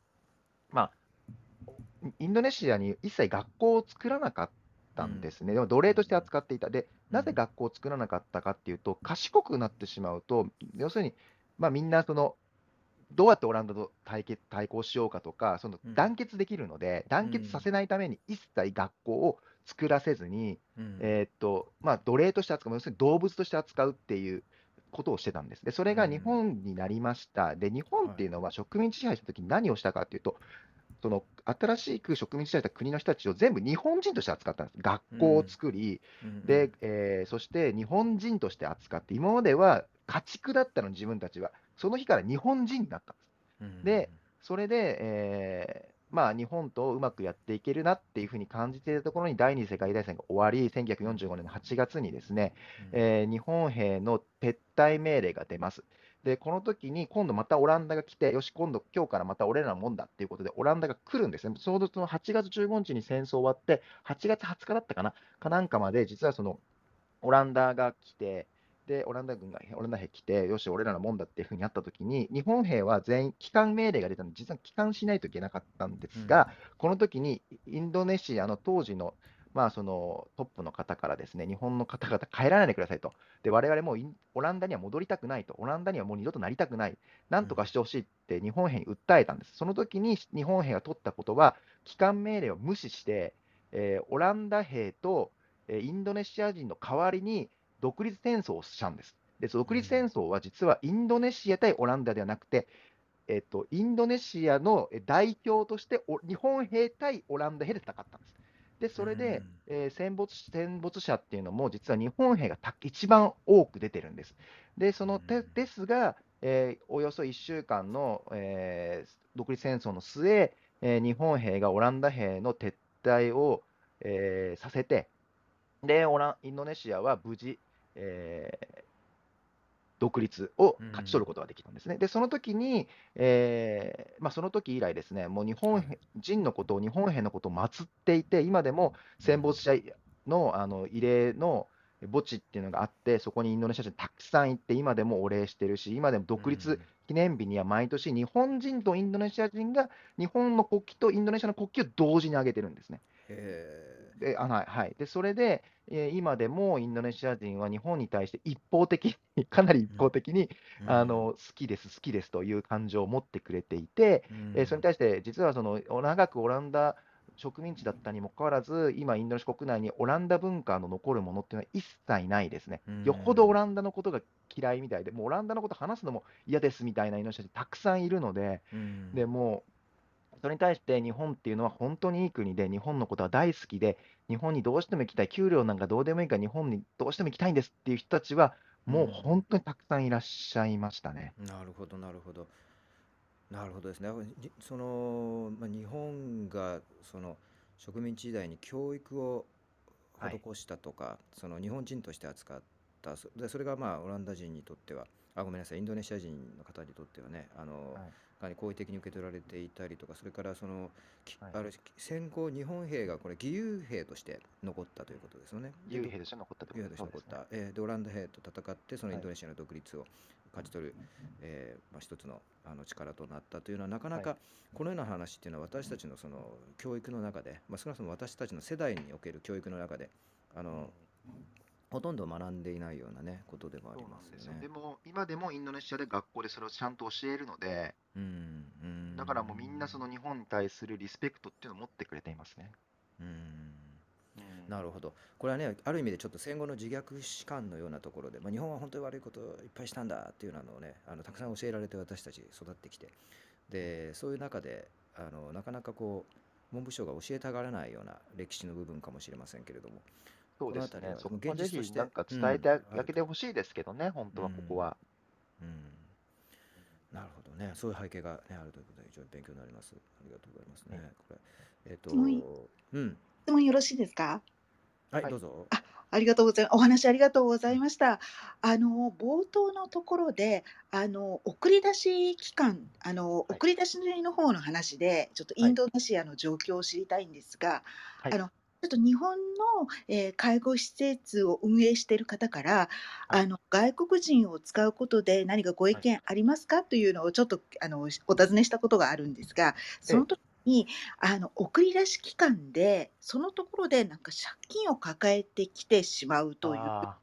があったんですね。多分その日本語を学ぶか何か、あのちょっとあの詳しいところまではわからないんですが、あ、そういったあの送り出し期間のあの現実みたいなことを知りたいなと思ったんではい。すが、あの、これははい、実は送り出しもすごく闇の部分と、があるところもあって、その、実際た、例えばですよ、日本語をただ学ぶだけだったら、例えば10万円しかかからないところを日本に行かせてやるからって言って、借金を負わせて30万とか50万とかっていう本人たちには、ちょっと信じられない金額を借金させて、送り出してやるって言って、嘘ついて、詐欺まがいのブローカーみたいなのも結構あって、その時にその大きな借金を抱える方はいらっしゃいます。ただ、そのもちろんホワイトにやってらっしゃる送り出しもたくさんあるので、そういったところは、あの例えば本人たちから取るあの授業料っていうのを極力小さくしてあげて、クライアントさんの方から、あのまあ、育成費っていう形で後からいただく、その紹介の時に紹介フィーの時に一部に、え実際にはそのその人たちの学習料っていうのが入っていってっていう場合もあるんです。ただ、それをやっぱ悪いブローカーは、お客さんからも取るけれども、本人たちからも取って二重取りして、えっと、かなり、え借金を負わせて日本に送り出すっていうところは結構あります。で、その、えっと、そういうところの業者から送り出された人の方が圧倒的にその失踪する確率っていうのも高くなっちゃいますね。あ、そうですよね。あの、おはい。給料少なければ、やっぱり日本で他のもっとお給料のはい。いいところに行きたいなってもちろん思うだろうはい。し、はい。そうするとやはり永遠に介護施設の人材不足っていうのは続いてしまう。そうですね。ですから、わ私たちはですね、本当にホワイトの業者さんだけを選ぶようにしていますね。あ、で、はい。はい。あの、実はその、フィリピンと、えーインドネシアで送り出し期間、あの、全部あの、全部登録制なんですけども、その登録されている、えーライセンスを持っている送り出し期間っていうのが、フィリピンとインドネシア合わせて今、えー500件ぐらいあるんですけれども、実は私、その500件全部に連絡したんですよ。もうあのリストに載ってる一番上から一番最後までを2カ国全部連絡したんですけれども、やはり話を聞くと、ここおかしいなっていうところいくつかありましたね。逆に、あ、ここちゃんとやってらっしゃるなとか、あの実際にその候補者の方、そこで学ばれてる方お話聞いても、やっぱり生き生きして落ちてる方とかだと、やっぱりもう借金をされてる方も結構殺伐として悲壮感に溢れているので、もうそこら辺話してもすぐ分かりますね。この人たちはまともだな、この人たちはまともじゃないなっていうのも。あっていうと、なんかこう、そういったあのホワイトとブラックのはい。その情報提供みたいなことを、せっはい。かくその日本を好きで来ていきたいなはい。って思う方々を、なんか、えーなんていうんですか、急 あの助けるというか、あはい。の情報、そういうあのホワイト、ブラックを分ける何かこう、情報提供できたらいいなっていうふうに、今お話聞いてて思ったんですが、そうですね。はい。何かね、あのせっかくのお気持ちを大事にしたいなって思いました。そうなんです。だだから問題なのは、やっぱりその、彼らがその送り出しが、例えばその現地で人を集めるじゃないですか。はい。その集められるときに、そのその人たちは知らずに、あ、こんなかかるもんなんだなって入っちゃうような状況が結構あるとは思うので、だから本当はその各国ごとにですよ、各国ごとに送り出しが人材募集するときに、うちはこのぐらいの金額でやりますよ、あなたたちにこれ以上払わせることはないですよみたいな感じで、こうね、広くこう打ち出せていければ、てれば、あの、あいくつかその額があって、ここの学校だったらこれぐらいかかる、この学校だったらこれぐらいかかる。じゃあ、この学校のこの金額であの学ぼうみたいな、あの選択肢があればいいんですけど、なかなか知ら特に地方部で知らなくて、あの変なところに引っかかって行ったら、実はた大額の借金を起こされちゃったみたいなのはあるので、それは本当かわいそうだなと思いますね、そういう実態は。何かあの調べで調べるなんかサイトみたいなのあったら、これ今の SNS の時代なんで、悪い情報をつかまないようになんか助ける方法があったらいいなっていうふうに思いました。ありがとうございます。ね。いえいえ、はい。でもやっぱりお客さんもお仕事をもらうときに、やっぱりその安い方が取れるじゃないですか。例えば同じインドネシア人の介護士を送り出すのでも、例えば一つのある業者は、例えば10万円で送り出しますよ。ある業者は50万円で送り出しますよってなると、受け入れる側って、やっぱり同じインドネシア人介護士来るんだったら、じゃあ10万円で取れたら10万円の方がいいじゃんって、やっぱりなりがちなんですよね。で、その時に、そのクライアントに対してはすごく安くしといてあげて、逆にそのか、えーと、候補者、学習者から多額のお金を取って、それで安く売るっていう場合も結構あるので、だから安すぎるところは気をつけてくださいねというのも言ってます、あのお客さんには。あの今、クライアントというのは、これはあのはい。介護施設ですか、日本はい、の我々から見たクライアントは介護施設ですね。はい。あ介護施設、あ分かりました、介護施設の方もそのことをちゃんと知って、あの安いところは借金を負ってきてるはい。人かもしれないっていうことを疑うっていうことも。だっておかしいですもんね。だって学習してきてる人たちがたった10万円で紹介できるはずないので、1年間学習して日本に来て、で、その人たちが10万円で紹介できるはずがないんですけど、やっぱり10万円で紹介しますよみたいな業者もあるんですよ。で、それって、いやいや、おかしくないですか、10万円でなんで来れるんですか？とか言うと、いやいや、その本人、ぐにょぐにょってなっちゃうんで、大体。借金を本当を負うのは、あのなんとかしたいですね。日本人としてもそうなんです。で、そこもやっぱり問題だなと思うのが、やっぱり日本だけは唯一1年間の学習期間があるじゃないですか。で、他の国は、他の国で受け入れる場合には、その学習期間なくいけるから、借金そもそもないですよね。ないんですよね。はい。で借金がある、今ね、ゆりさんからもコメントいただきましたけど、3年前ですが、100万円借金して日本に来ているベトナム人労働者が私の職場で働いていましたと。思いますけど、こういうね、借金を抱えていらっしゃる方たちが、えーさらにあの5年間で、えーね、国に帰らないといけないような状況があると。あります。でも、100で実は100万円かからないです。私、いくつか送り出しに、どのぐらい学習費なんですかっていう、まともに真面目にやってるところですよ。ちゃんと真面目にやってるところに聞いたんですが、100万円かかってるところないので、真面目にやってる。要するに、ぼったくってない学校で、えーと100万円かかったところって普通ないので、っていうのは、そもそも論として、その紹介する、ね、お客さんの方から、その紹介した先から紹介料もらえるわけですから、うんそもそもそんなたくさんの学習費を本人たちが取る必要本来ないんですよ。うん、確かに。はい。いろいろなそういうブローカー的なね、こうちょっとそういう。そうですあのね。だから闇のビジネス100万円の実態とかっていうのは聞くんですけど、やっぱり多い人だと2、300万ぐらい抱えてる人がいるんですよ。うんうんかわいそうに。大きいですねですね。で、それで日本に来て12万円のぐらい手手取りで返さなきゃいけないので、もう無理ですよね。無理ですよね。はい。この今、えー、と広高さんからのコメントでですね送り出し側を管理する窓口を一本化すれば良いのではないでしょうかというご提案いただきましたがこれはどうでしょそれやっちゃうと結局なんかそこが何するか分かんないんで、やっぱ我々としてもどうしても一本化は難しいですね。どこがどう管理するのかっていう話になって、そこが既得権益持っちゃうので、う、うん、なるほど。はい、だからやっぱり、うんうん。私たちとしては、だからだから500件全部連絡したんですよね。そう。ですよね。そういう方なかなかいないですよね。あの試ちなみに私、やっぱり聞いたら、やっぱり私がいないって言われました。どこの送り出しに聞いても、なんでうちに連絡してくれたんですかって聞かれるから、いや、リスト全部一から順番に全部連絡してるんですって言ったら、そんな人初めて聞きましたって言われますね。もう専門家中の専門家はね、もうここにしていただけて嬉しいです。あのフィリピンでしたっけ？あの国が関与してこの辺のあのあはいあのねあのなんか窓口的なことをややってるというのは、ああまりでも、えー、ぜどうなんでしょうか？実態としてはあまりあれ、ちょっと、まあ、この話もちょっとじゃあ、あの、しますけど、あの、実はですね、え例えば日本人が、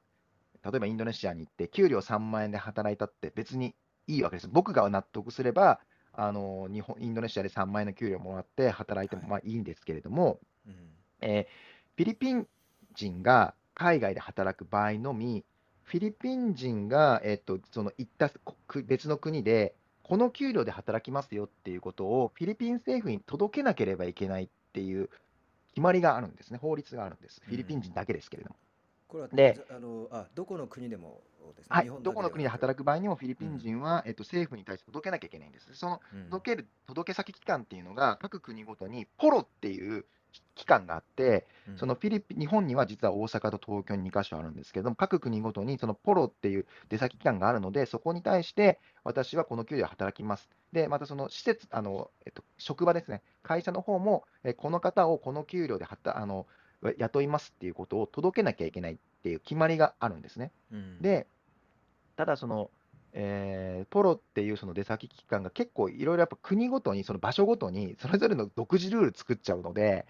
例えば東京の、えーっとポロは、えっと東日本の全部を管轄しているんですけれども、えー関東のあ東京のポロの、えーっと言い分によると、日はい、本でフィリピン人が、えー働く、介護士として働く場合には、最低の給料を22万円保証しなさいと。うで、それがん、払えないところは働かせませんよって、フィリピンのポロが言ってるんですね。で、実際にその給料出せないと働けない。だとすると、例えば今起きてるのは、フィリピンで日本語を勉強して、えー勉強、学習が終わって日本に来たかった。何もかかわらず、例えば施設は18万円しか払いません。はで、い、その本人も18万円で納得しました。だけど、うん、ポロにその書類をと書類を提出したら22万円未満なので受け入れることはできません。ってなっうん、て、えー実際にその日本語を現地で学習したにもかかわらず、日本にポロによって弾かれてこれないフィリピン人が今たくさんいて、で、実際、例えど。ば技能実習の場合はインターンの扱いってさっき言ったように、ぎインターンなんですね。で、インターンのはい。場合はそこはいいいのですが、ただうん。特定技能に切り替えるときって労働者になるので、うん。この時にも技能実習で日本にいました、特定技能に切り替えたいです。で、フィリでポロに対して届けました、ダメはい。です、帰ってくださいっていうフィリピン人もうたくさん今ん。出てきていて、現実、今、私たちもフィうリピン人、ん。ちょっと扱えてないんですね。で、扱えない理由はやっぱり、施設で22万円の給料を保証できるところが基うん。本ないのうで、ん。あの最初、初任給からですよ。はいはいはだから、い。そのちょっと我々としてもフィリピン人の方に来ていただく、施設にまずその22万円保証しないでてくださいっていう説明と、かつその書類を提出するのに、提出して、その許可が下りるまで3ヶ月から5ヶ月かかっちゃうんですよ。う。なんので、働いてほしいけど、その働いてもらう前に3ヶ月から5ヶ月のその書類申請期間をを経て、かつその22万円保証しなきゃいけないんだったら、最初から18万円でインドネシア人にやった方がいいじゃんってやっぱなっちゃうんで。あのちょっとフィリピン人今扱いづらくなっているっていう。現実が今ありますね。ああ、なるほど。これはやっぱり日本で働く外国人労働者の方に共通しているようなあの傾向といいますか、まあ、インドネシア、ベトナムからの方が今多くて、フィリピンの方はちょっとへけこういうコ減ってます。ロナの影だから実際その、実は。全労働者を、うん。えっと、ポロが扱っているので、実うん。はフィリピンパブとかっていうのも世の中からものすごい激減してるんですよ。うで、か。はい、フィリピに。ンパブとかなぜ激減したのかっていうと、ポロうん。がその東日本全部あの労働者管轄してるんですけど、そこにうん。例えばこういう業種はダメだとか、この業種だったらこのぐらい給料払わなきゃダメだとか、結構そこ厳しくポロがやったので、あのど。フィリピン人の方が働けないで、最近もちょっとフィリピン人の方からうちに連絡がもらって、うん。あの介護で働きたいんです、ないですかっていうふうに言われたんですけれども、うん。ちょっと給料、私に18万でもいいんですって本う人すごくん。訴えられたんですが、本人はいいごめんなさい、だ。ってポうん。ロで受からないから、ちょっとねって言って、う結局その方はちょっん。ともうじゃあもう諦めて国に帰りますっていう感じでおっしゃってたんですけれどうも、ん。そういう方は結ど。構いるんですよね、今。そうか。国としてはそういう労働条件をかしっかりあのはい。確保し、あの環境をしっかり確保して、ね、低はい。賃金で働かせないようにしたいというふうなことでね、導入された制度だと思うんですけど、なかなはい。かその逆に仕事ができないような状態につながっていると。で今ですね、実はそのポロの今、東京の、えーとヘッドの方っていうのが5月ぐらい任期を終えられるんですね。はいはい。で、フィリピン人の間では、この、えー任期を終えたら帰るだろうから、新しい人来るだろうから、そしたらもっと緩和される、もっと優しく、あのいろんなものが緩和されるあだろうから、早く5月になれってフィリピン人たく。さんいますね。なるほど。はい。そういう事情があるんですね。なるほど。はい。あの、うん。フィリピンの方は、あの、やはり、えっと、母国、フィリピンの母国に、あの、お金を送るということはが、い。やっぱり大切なので、それで、その、やはり22万っていうことを、その、政府は言っているということはないでしょうか？いや、そうなんですけれども、もちろはい。んそうなんですけれども、そのやっぱり日本人でも22万もらってないので、そうですね。日本人で日本22万もらえないのに、なんで外国人22万払わなきゃいけないのってやっぱなっちゃうんで、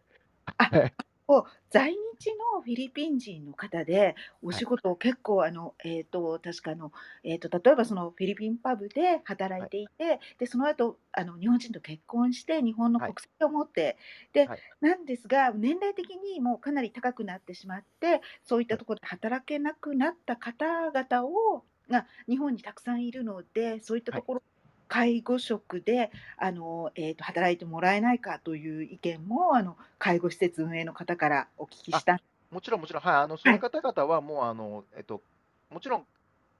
なんていうんですかね、例えば日本の国籍持ってらっしゃる方とか、えっと、もしくはその、えー配偶者ビザで来たい方っていうのは、もちろんそのフィリピンに届け出る必要が全くないので、はい。あの、そういった方々がね、もしも本当にたくさんいて、あの、介護で働いてくれるなら、本当に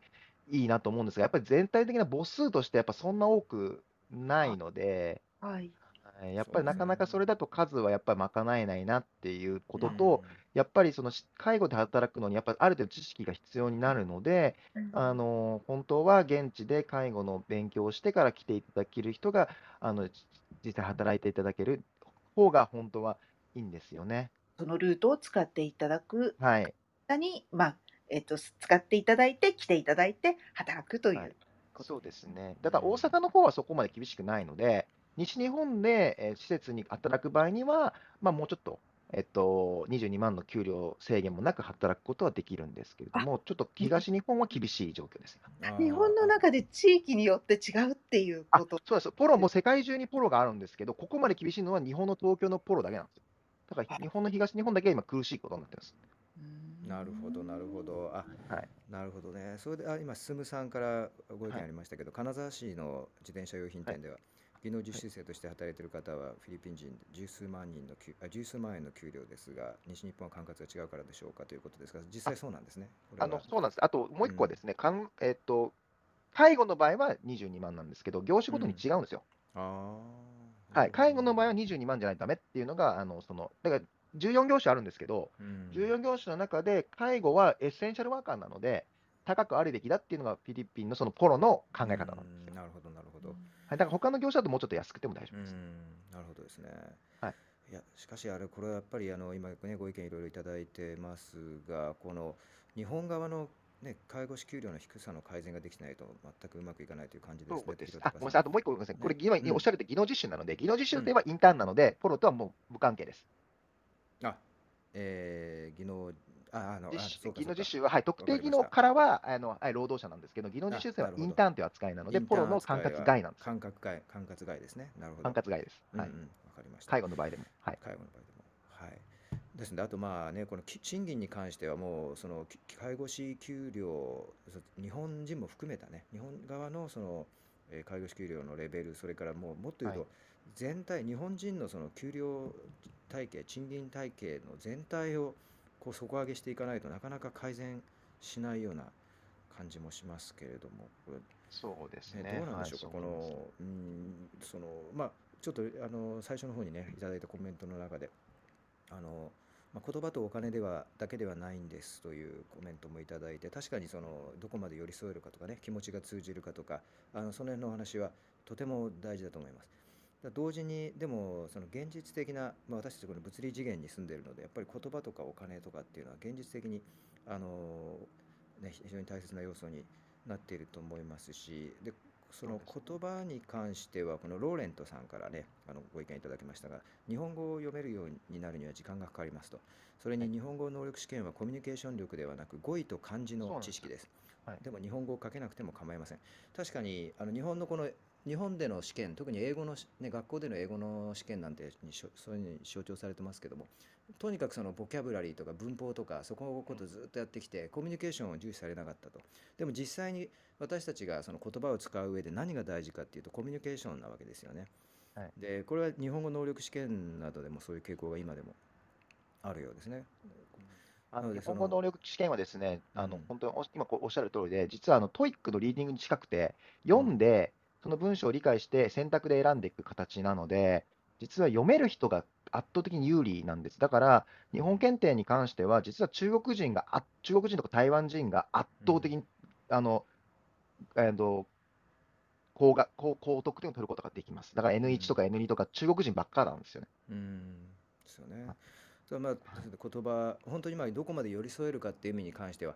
あねまあ、この感じ知ってますとかそういうんじゃなくて本当にその相手の気持ちを分かって相手の言ってることが分かって、えー心を通わせ合うことができるとそういうコミュニケーション能力が必要なわけでそこで測ってもらいたいなという感じがそうですね。発音だけで言ったら絶対インドネシア人の方が中国人より綺麗ですよ。うん。だけど、うん。あのーだからそれもあってですね、実はその介護施設によっては N2 以上じゃないと取りたくないっておっしゃるところなんです。けど、N2 って日本語レベルというと大学卒業レベル以上なので、なんでそんなレベルいるんですかって言ったら、やっぱ中国人とかベトナム人とかの N2 の人と、インドネシア人の N4 だと、実はインドネシア人の N4 の方がうまいので、でそれを知らずに、あの N2 のレベルってこんなもんなんでしょっていうふうになっちゃうんですよね。なるほどなるほど。はい。そっか。N2 っていうのは本当に漢字の読み書きですよね。ですここが、何読み書きです。完全に読み書きができるかどうかです。よね。うんはいコミュニケーション力というよりも読み書きですよね、これね。あと発音でもないです。はいはい。発音でもリスニングでもないんです。うんうん、確かに、うん。その辺がどこまで、ね、こう現実的な、あのーはい。ね、実効性があるものなのかっていうのはね、うん。えーありますけど。あともう一つ、えー、とやっぱき賃金体系に関してはエマさんからのコメントで失礼かもしれませんが日本の給料は魅力的でないと思っています、うん。その他ある企業は、えー国籍差別があると感じています、まあ、これはね本当にあのーまあ、国籍差別やそのね外国人というあの発想があそういう言葉があること自体、まあ、日本人は区別だと思っててそれは差別というふうにね取られることも非常に多くありますしそれから日本の給料が魅力的だと思っている多分外国人の方それから外国に住んだことのある外国企業で働いたことある日本人でですね日本の給料が魅力的であると思っている方はもう非常に少ないか皆無でしょうねこれねいないですね。いないですね。ね、これだから今でい今30年20年前のに日本の給料体系だったらまだ外国の給料賃金体系がね賃金レベルがそんなに高くなかったのでその発展途上国とかね。あの、はい。でまあ日本的な相対的な魅力はあったかもしれませんけども今この時代において日本の給料体系どこの国の人から見ても魅力的ではないと。これどうしたらいいんでしょうかね。そまあこれもう一言ではね解決でき言い直せないですよねね。ちょっとまあ、ええ。だから全体を上げていくと、多分ただインフレしちゃうので、うん多分全体上げますよってなっても、多分全体として多分円が下がっちゃうと思うんですよね、その分。うんうんうんだから真面目にあの生産性上げていかないと、ね、単純にうん。賃金倍、だと軽いんですよ、全員倍になりましたってなったら、多分日本円多分半分になっちゃうなと思うんですよ、じゅ純粋にですよ。だからそれは意味がないので、そうだからやっぱりそういうことを考えると、やっぱり全体的な生産性をどういうふうに上げていくのかっていうのを真面目に考えないと、そういうことですよね。じゃないかなと思いますね。うんまあ、アルーナさんから介護職のお給料が低い根本的な理由って何なんでしょうかというご質問ですけれども、はい、これはですねうん、実はその介護のその、えっと、医療と一緒なんですけれども、基本はい。介護っていうのは政府が全部あの介介護点数っていうので、あの扱って、基本的にお金っていうのが政府から出てるんですよね。で、その例えばお医者日本のお医者さんなんかでも、この治療やったらこのポイント、だから後から政府に対してこれだけ請求するっていう形になると思うんですが、介護も一緒で、これをやったときには、えっと、こういうこのぐらいの点数が、ポイントがつくから、そのポイントにしてこのぐらいもらうっていうのが決まってるんですが、そのもそそもそも1ポイントあたりのとあの金額がめちゃくちゃ少ないので、うん。でそのそのせいで、その施設っていうのが、もう企業努力、企業努力、頑張って頑張ってこの給料しか払えないっていうのが実態なんですよね。なるほど、はい、そういうポイント制度が、ね、背景にあるってことですね。そうですね。ただ今、医療なんかでも実際逼迫しているので、うん。あのこれ以上多分医療費上げるの、ね、医療費をまあ下げるのはまず無理ですし、多分給料とかもお医者さんとかの給料上げていくのも、そのやっぱどうしてもその財源圧迫するので難しいっていうのもあるでしょう。うん。ということを考える。と、実はその介護も、実はその闇が深い、一番深い部分っていうのは、、その政府が多分これ以上も財源がないので、うんその実際にこれ以上給料上げるのも不可能だと思います。で、うん最近、岸田さんがあの在、えっと就任されたときにおっしゃられたのが、介護士なんかのエッセンシャルワーカーの給料上げますと、でその時に3%めどにって言ってたんですけど、15回の3%、数千円なので、そ う意味ないんですよ、本当に。100%上げてもらって、やっとなんかそうですね。韓国とかインうん。インドの水準なので、そうですね。にはい2倍、3倍にしないと、ね、国際協力総力保てないような状況で、数百円とか。数千円とかのレベルでええ話してもしょうがないっていうことですそうなんです。だ。ってインドが30万ってちょっと衝撃で、実う際これフィリん。ピンのあの送り出しに聞いたんですが、うんうんあの日本には誰も行きません。だってインドが30万なのに。韓国28万円なのに、日本だけ15万円なんです、もう行かないでうすよって言ん。われて、え、そんインドね。もそんな上がりましたって言ったら、いや、もうインドが30万ですよって言われて、うえーっていう。ん。本当ですよね。はいい。やーあ、そうか、児玉さんからのコメントでですね、高齢化社はい。会が進む中、日本以外の国での介護の仕方、仕事の方が収入やその他の条件で良いのは解決すべきですね。もちろん日本人介護士も含めて外国人労働者も収入が安定して胸を張って働けるのが大事ですね。私の知人のオーストラリア人の現地の介介護で、えーえーおあごめんなさい、オーストラリア人が現地の介護で高齢者のお世話をしていて、月収38万円うんもらっていて衝撃を受けました。はい、はい、そう。幼稚園や、うん、保育園と介護など子どもと高齢者を支える仕事も小学校や中学校の先生と同じぐらいの給与システム給料にできるシステムを国が作っていくことを願っていますというそうですね。ね。実は今、日本ってやっぱりそのエッセンシャルワーカーに対する給料少なすぎるじゃないですか。幼稚園うんとかうん保育園とかっていうのを含めてですけれども、うん全部給与が、で、圧倒的に責任が重いわけですよ。うん今回の介護士はご老人を扱っているし、例えばその幼稚園とか保育園っていうのは幼児を、もしくは乳児を扱っているわけで、そのはいエッセンシャルワーカーの人たちがその扱命を扱うっていうことに対して、ものすごい責任が重いにもかかわらず、給料がどの分野に最も低いのがこの業種っていうことが、の矛盾をやっぱりどうやって解決するのかっていうのを真面目に考えないと本当ですね。と思いますね。はい本当ですね。そう命を扱うお仕事ですからね。そうなんです。外国人にやってもらえばいいじゃんっていう考え方も、実はすごくその意味とか、本当は全然なんか意味がなくて、うんあの本当は外国人に来てもらって、労働力を埋めてもらうっていうのは別にいいと思うんです。考え方としていいと思うんですけれども、うんうん外国人が安く来てくれるよねっていう考え方じゃダメで、確かに確かに。はいこれやっぱりね意識の改革が必要ですね。まあ、全体的にその、ね、日本人のき日本での支払われる給料が全体的に底上げされていけば、まあ、それは素晴らしいんでしょうけど、それがいきなり、ね、2倍とか3倍に近い将来になることはおそらくないだろうと。でそういう中でやっぱり意識改革みたいなのがねおそらく必要でやっぱこういう私たちねあの例えばこれどの業界にも共,、えー共通していると思うんですけどもその優秀な人材を雇えない魅力的なオファーをできないっていうのは結局あの私たちもそんなにもらってないとか日本人はそんなにもらってないとかこの会社でこういう業界だったらこのぐらいの、えーその賃金だからそんなに払えないとかそういうようなことでものすごくあの高度な人材を引きつけるということができなくなってると思うんですよね。でまあ今例外的にね、そこを変えていかなきゃっていうことであの多くの給料を、ね、払おうとしている、まあ、大企業などはちょっとずつ出てきましたけれども、やっぱりそこは日本の企業意識改革といいますかあのそこの、まあ、今の現状の私たち、ね、30代の人でこのぐらい40代の人でこのぐらい、えーこの業界ではこのぐらいってそのレベルに引っ張られちゃってるので非常にこう、あのー人材の獲得がうまくいってないと。なので、あのーね、ここの部分、まあかま、場合によっては場合によってはその日本人よりもあの払ってもいいじゃないかとこういうような、ねエッセンシャルワーカーの方に対して、えーあるいはそんなに、ねあのまあ、本当に20万とか、あのーわかんないですけどその、ね、そのこのくらいしか払わないとか、まあ、そのようなその今までのその私たちのなんていうんでしょうか意識のお壁みたいのを一回と取り払って考えてみないといけないかなという気もするんですけども。そうですね。やっぱりこういう人たちがしっかり給料をもらうと、その、えっと、そこで働きたい人が増えるから、そういう、そうすると、例えばその待機児童の問題だったりとか、えっと、そういうのもなくなっていき、解消していきますよね。で、そうすると、また、その、多くの若、例えば、お母さんとかが、なかなか働けない、あの、お母さんとかが、えっと、社会に出て働けるようになる。そうすると、やっぱり実態として、多分その、生産性が上がっていくので、うんうんえっと、GDP も上がっていくでしょうし、そうすると、うんだから、ここに、そのお金をかけ、例えばその、えーまあその、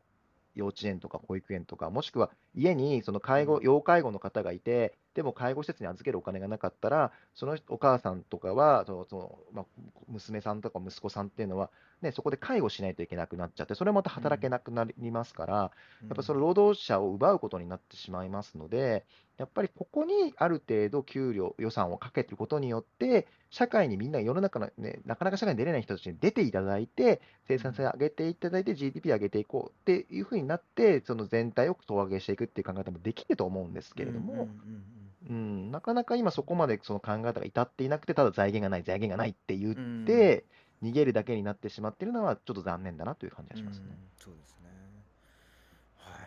賃金のギャップ、どんどんちょっと日本と世界と広がる一方で、これが本当に、まあ、介護、ね、あの世界だけではなくて、もういろんなところにこう波及していってるというのが、あのちょっと非常にあの懸念されるところではありますけれども、今日はちょっとあの介護を、それから、外国人材のあの獲得、そして受け入れ、えーね、日本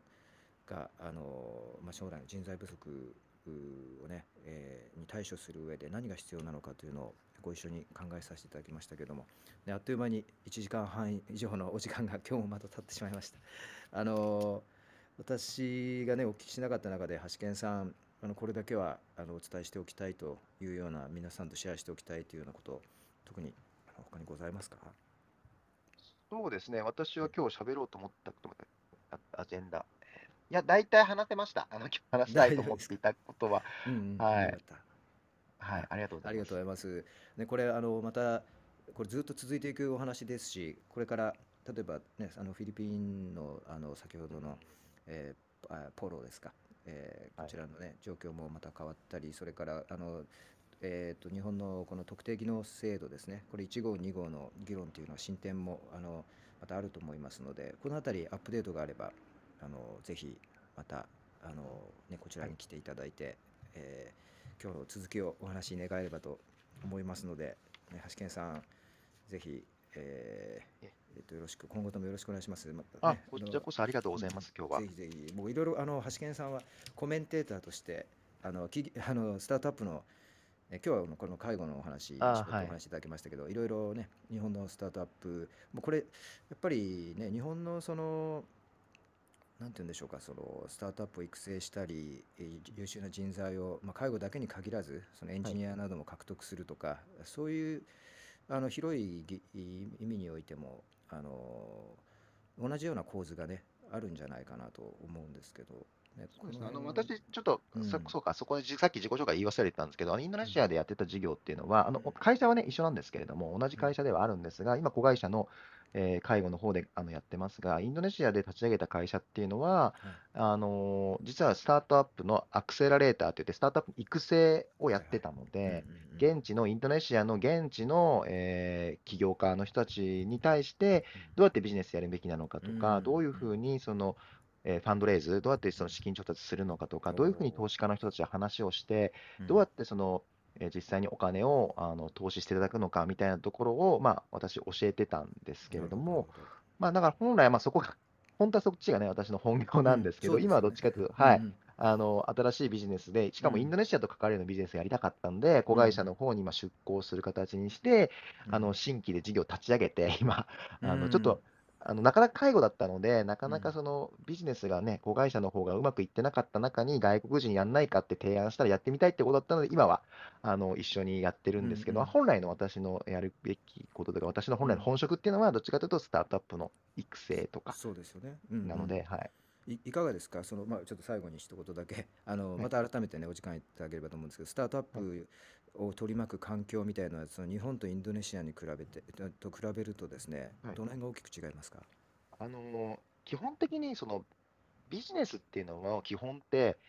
そのソリューションだと思ってるんです。要するに何か問題があって、イシューがあって、それに対する解決策があうんできることによってビジネスって生まれていくわけですよね。例えば、はいそのえー、とお金を払うのがめんどくさかった、お金を毎回毎回小銭に出してややり取りするのめんどくさかった、そこに対して電子マネーっていうのができた。みたいな、そのそれがやっぱビジネスの基本だと思うんですけど、正直、今の日本見てて、日本って何でも完璧すぎて、もうイシューがないじゃないですか。うん。で、僕、い今いつも言ってるんですよ。日本の一番の問題は、スタートアップにもおける一番の問題は、イシューがなさすぎることが一番のイシューですって言ってるんですよ。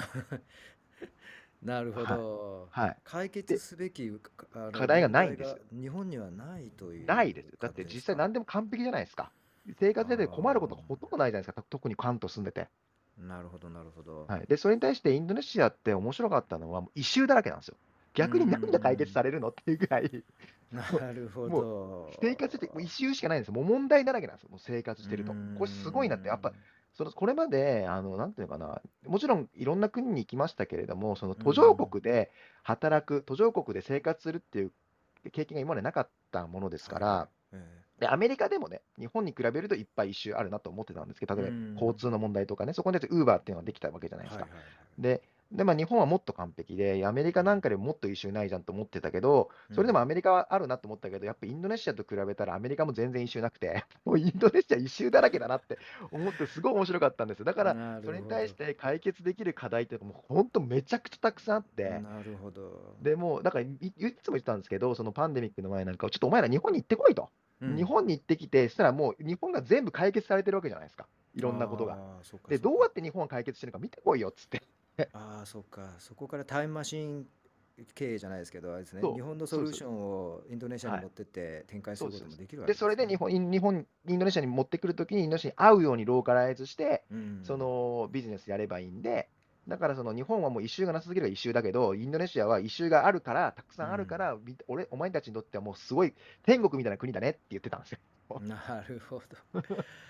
なるほど、面白いですね。そうか。はい。いやいや、ぜひね、そ、その辺の、ちょっとスタートアップの今度ね、あのお話ではい。また、ちょっとお話、改めて伺えればと思いますので、今日はじゃあちょっといろいろ、え、時間も、あの、経ってしまいましたので、一度お開きにさせていただいて、また次回、あはい。の、ぜひお待ちしておりますので、あと、え、あの、通常のね、ニュースのルームにでも、あの、お入りはいいただいて、いろいろ日常のはい。ニュースでもコメントいただければと思いますので、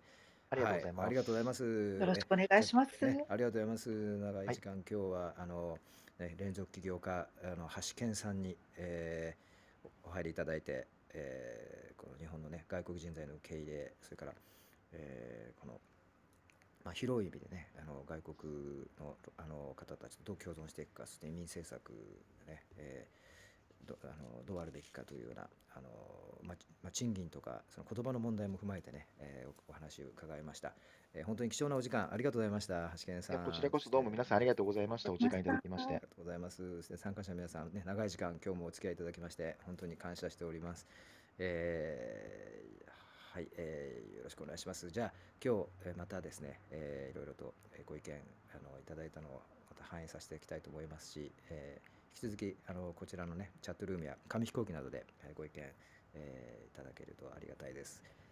じゃあまた明日8時半にお会いできればと思います。えーよろしくお願いいたします。よろしくお願いします。ありがとうございました。今日はどうもありがとうございまました。橋健さん、ありがとうございました。また、はいぜひ、あのこちら参加してください。楽しみはい、にしてありがとうございます。は、はいい、あ楽りがとうございます。お。時間、はい皆さん、はい、良い一日をお過ごしください。一日を失礼します。はい、失礼します。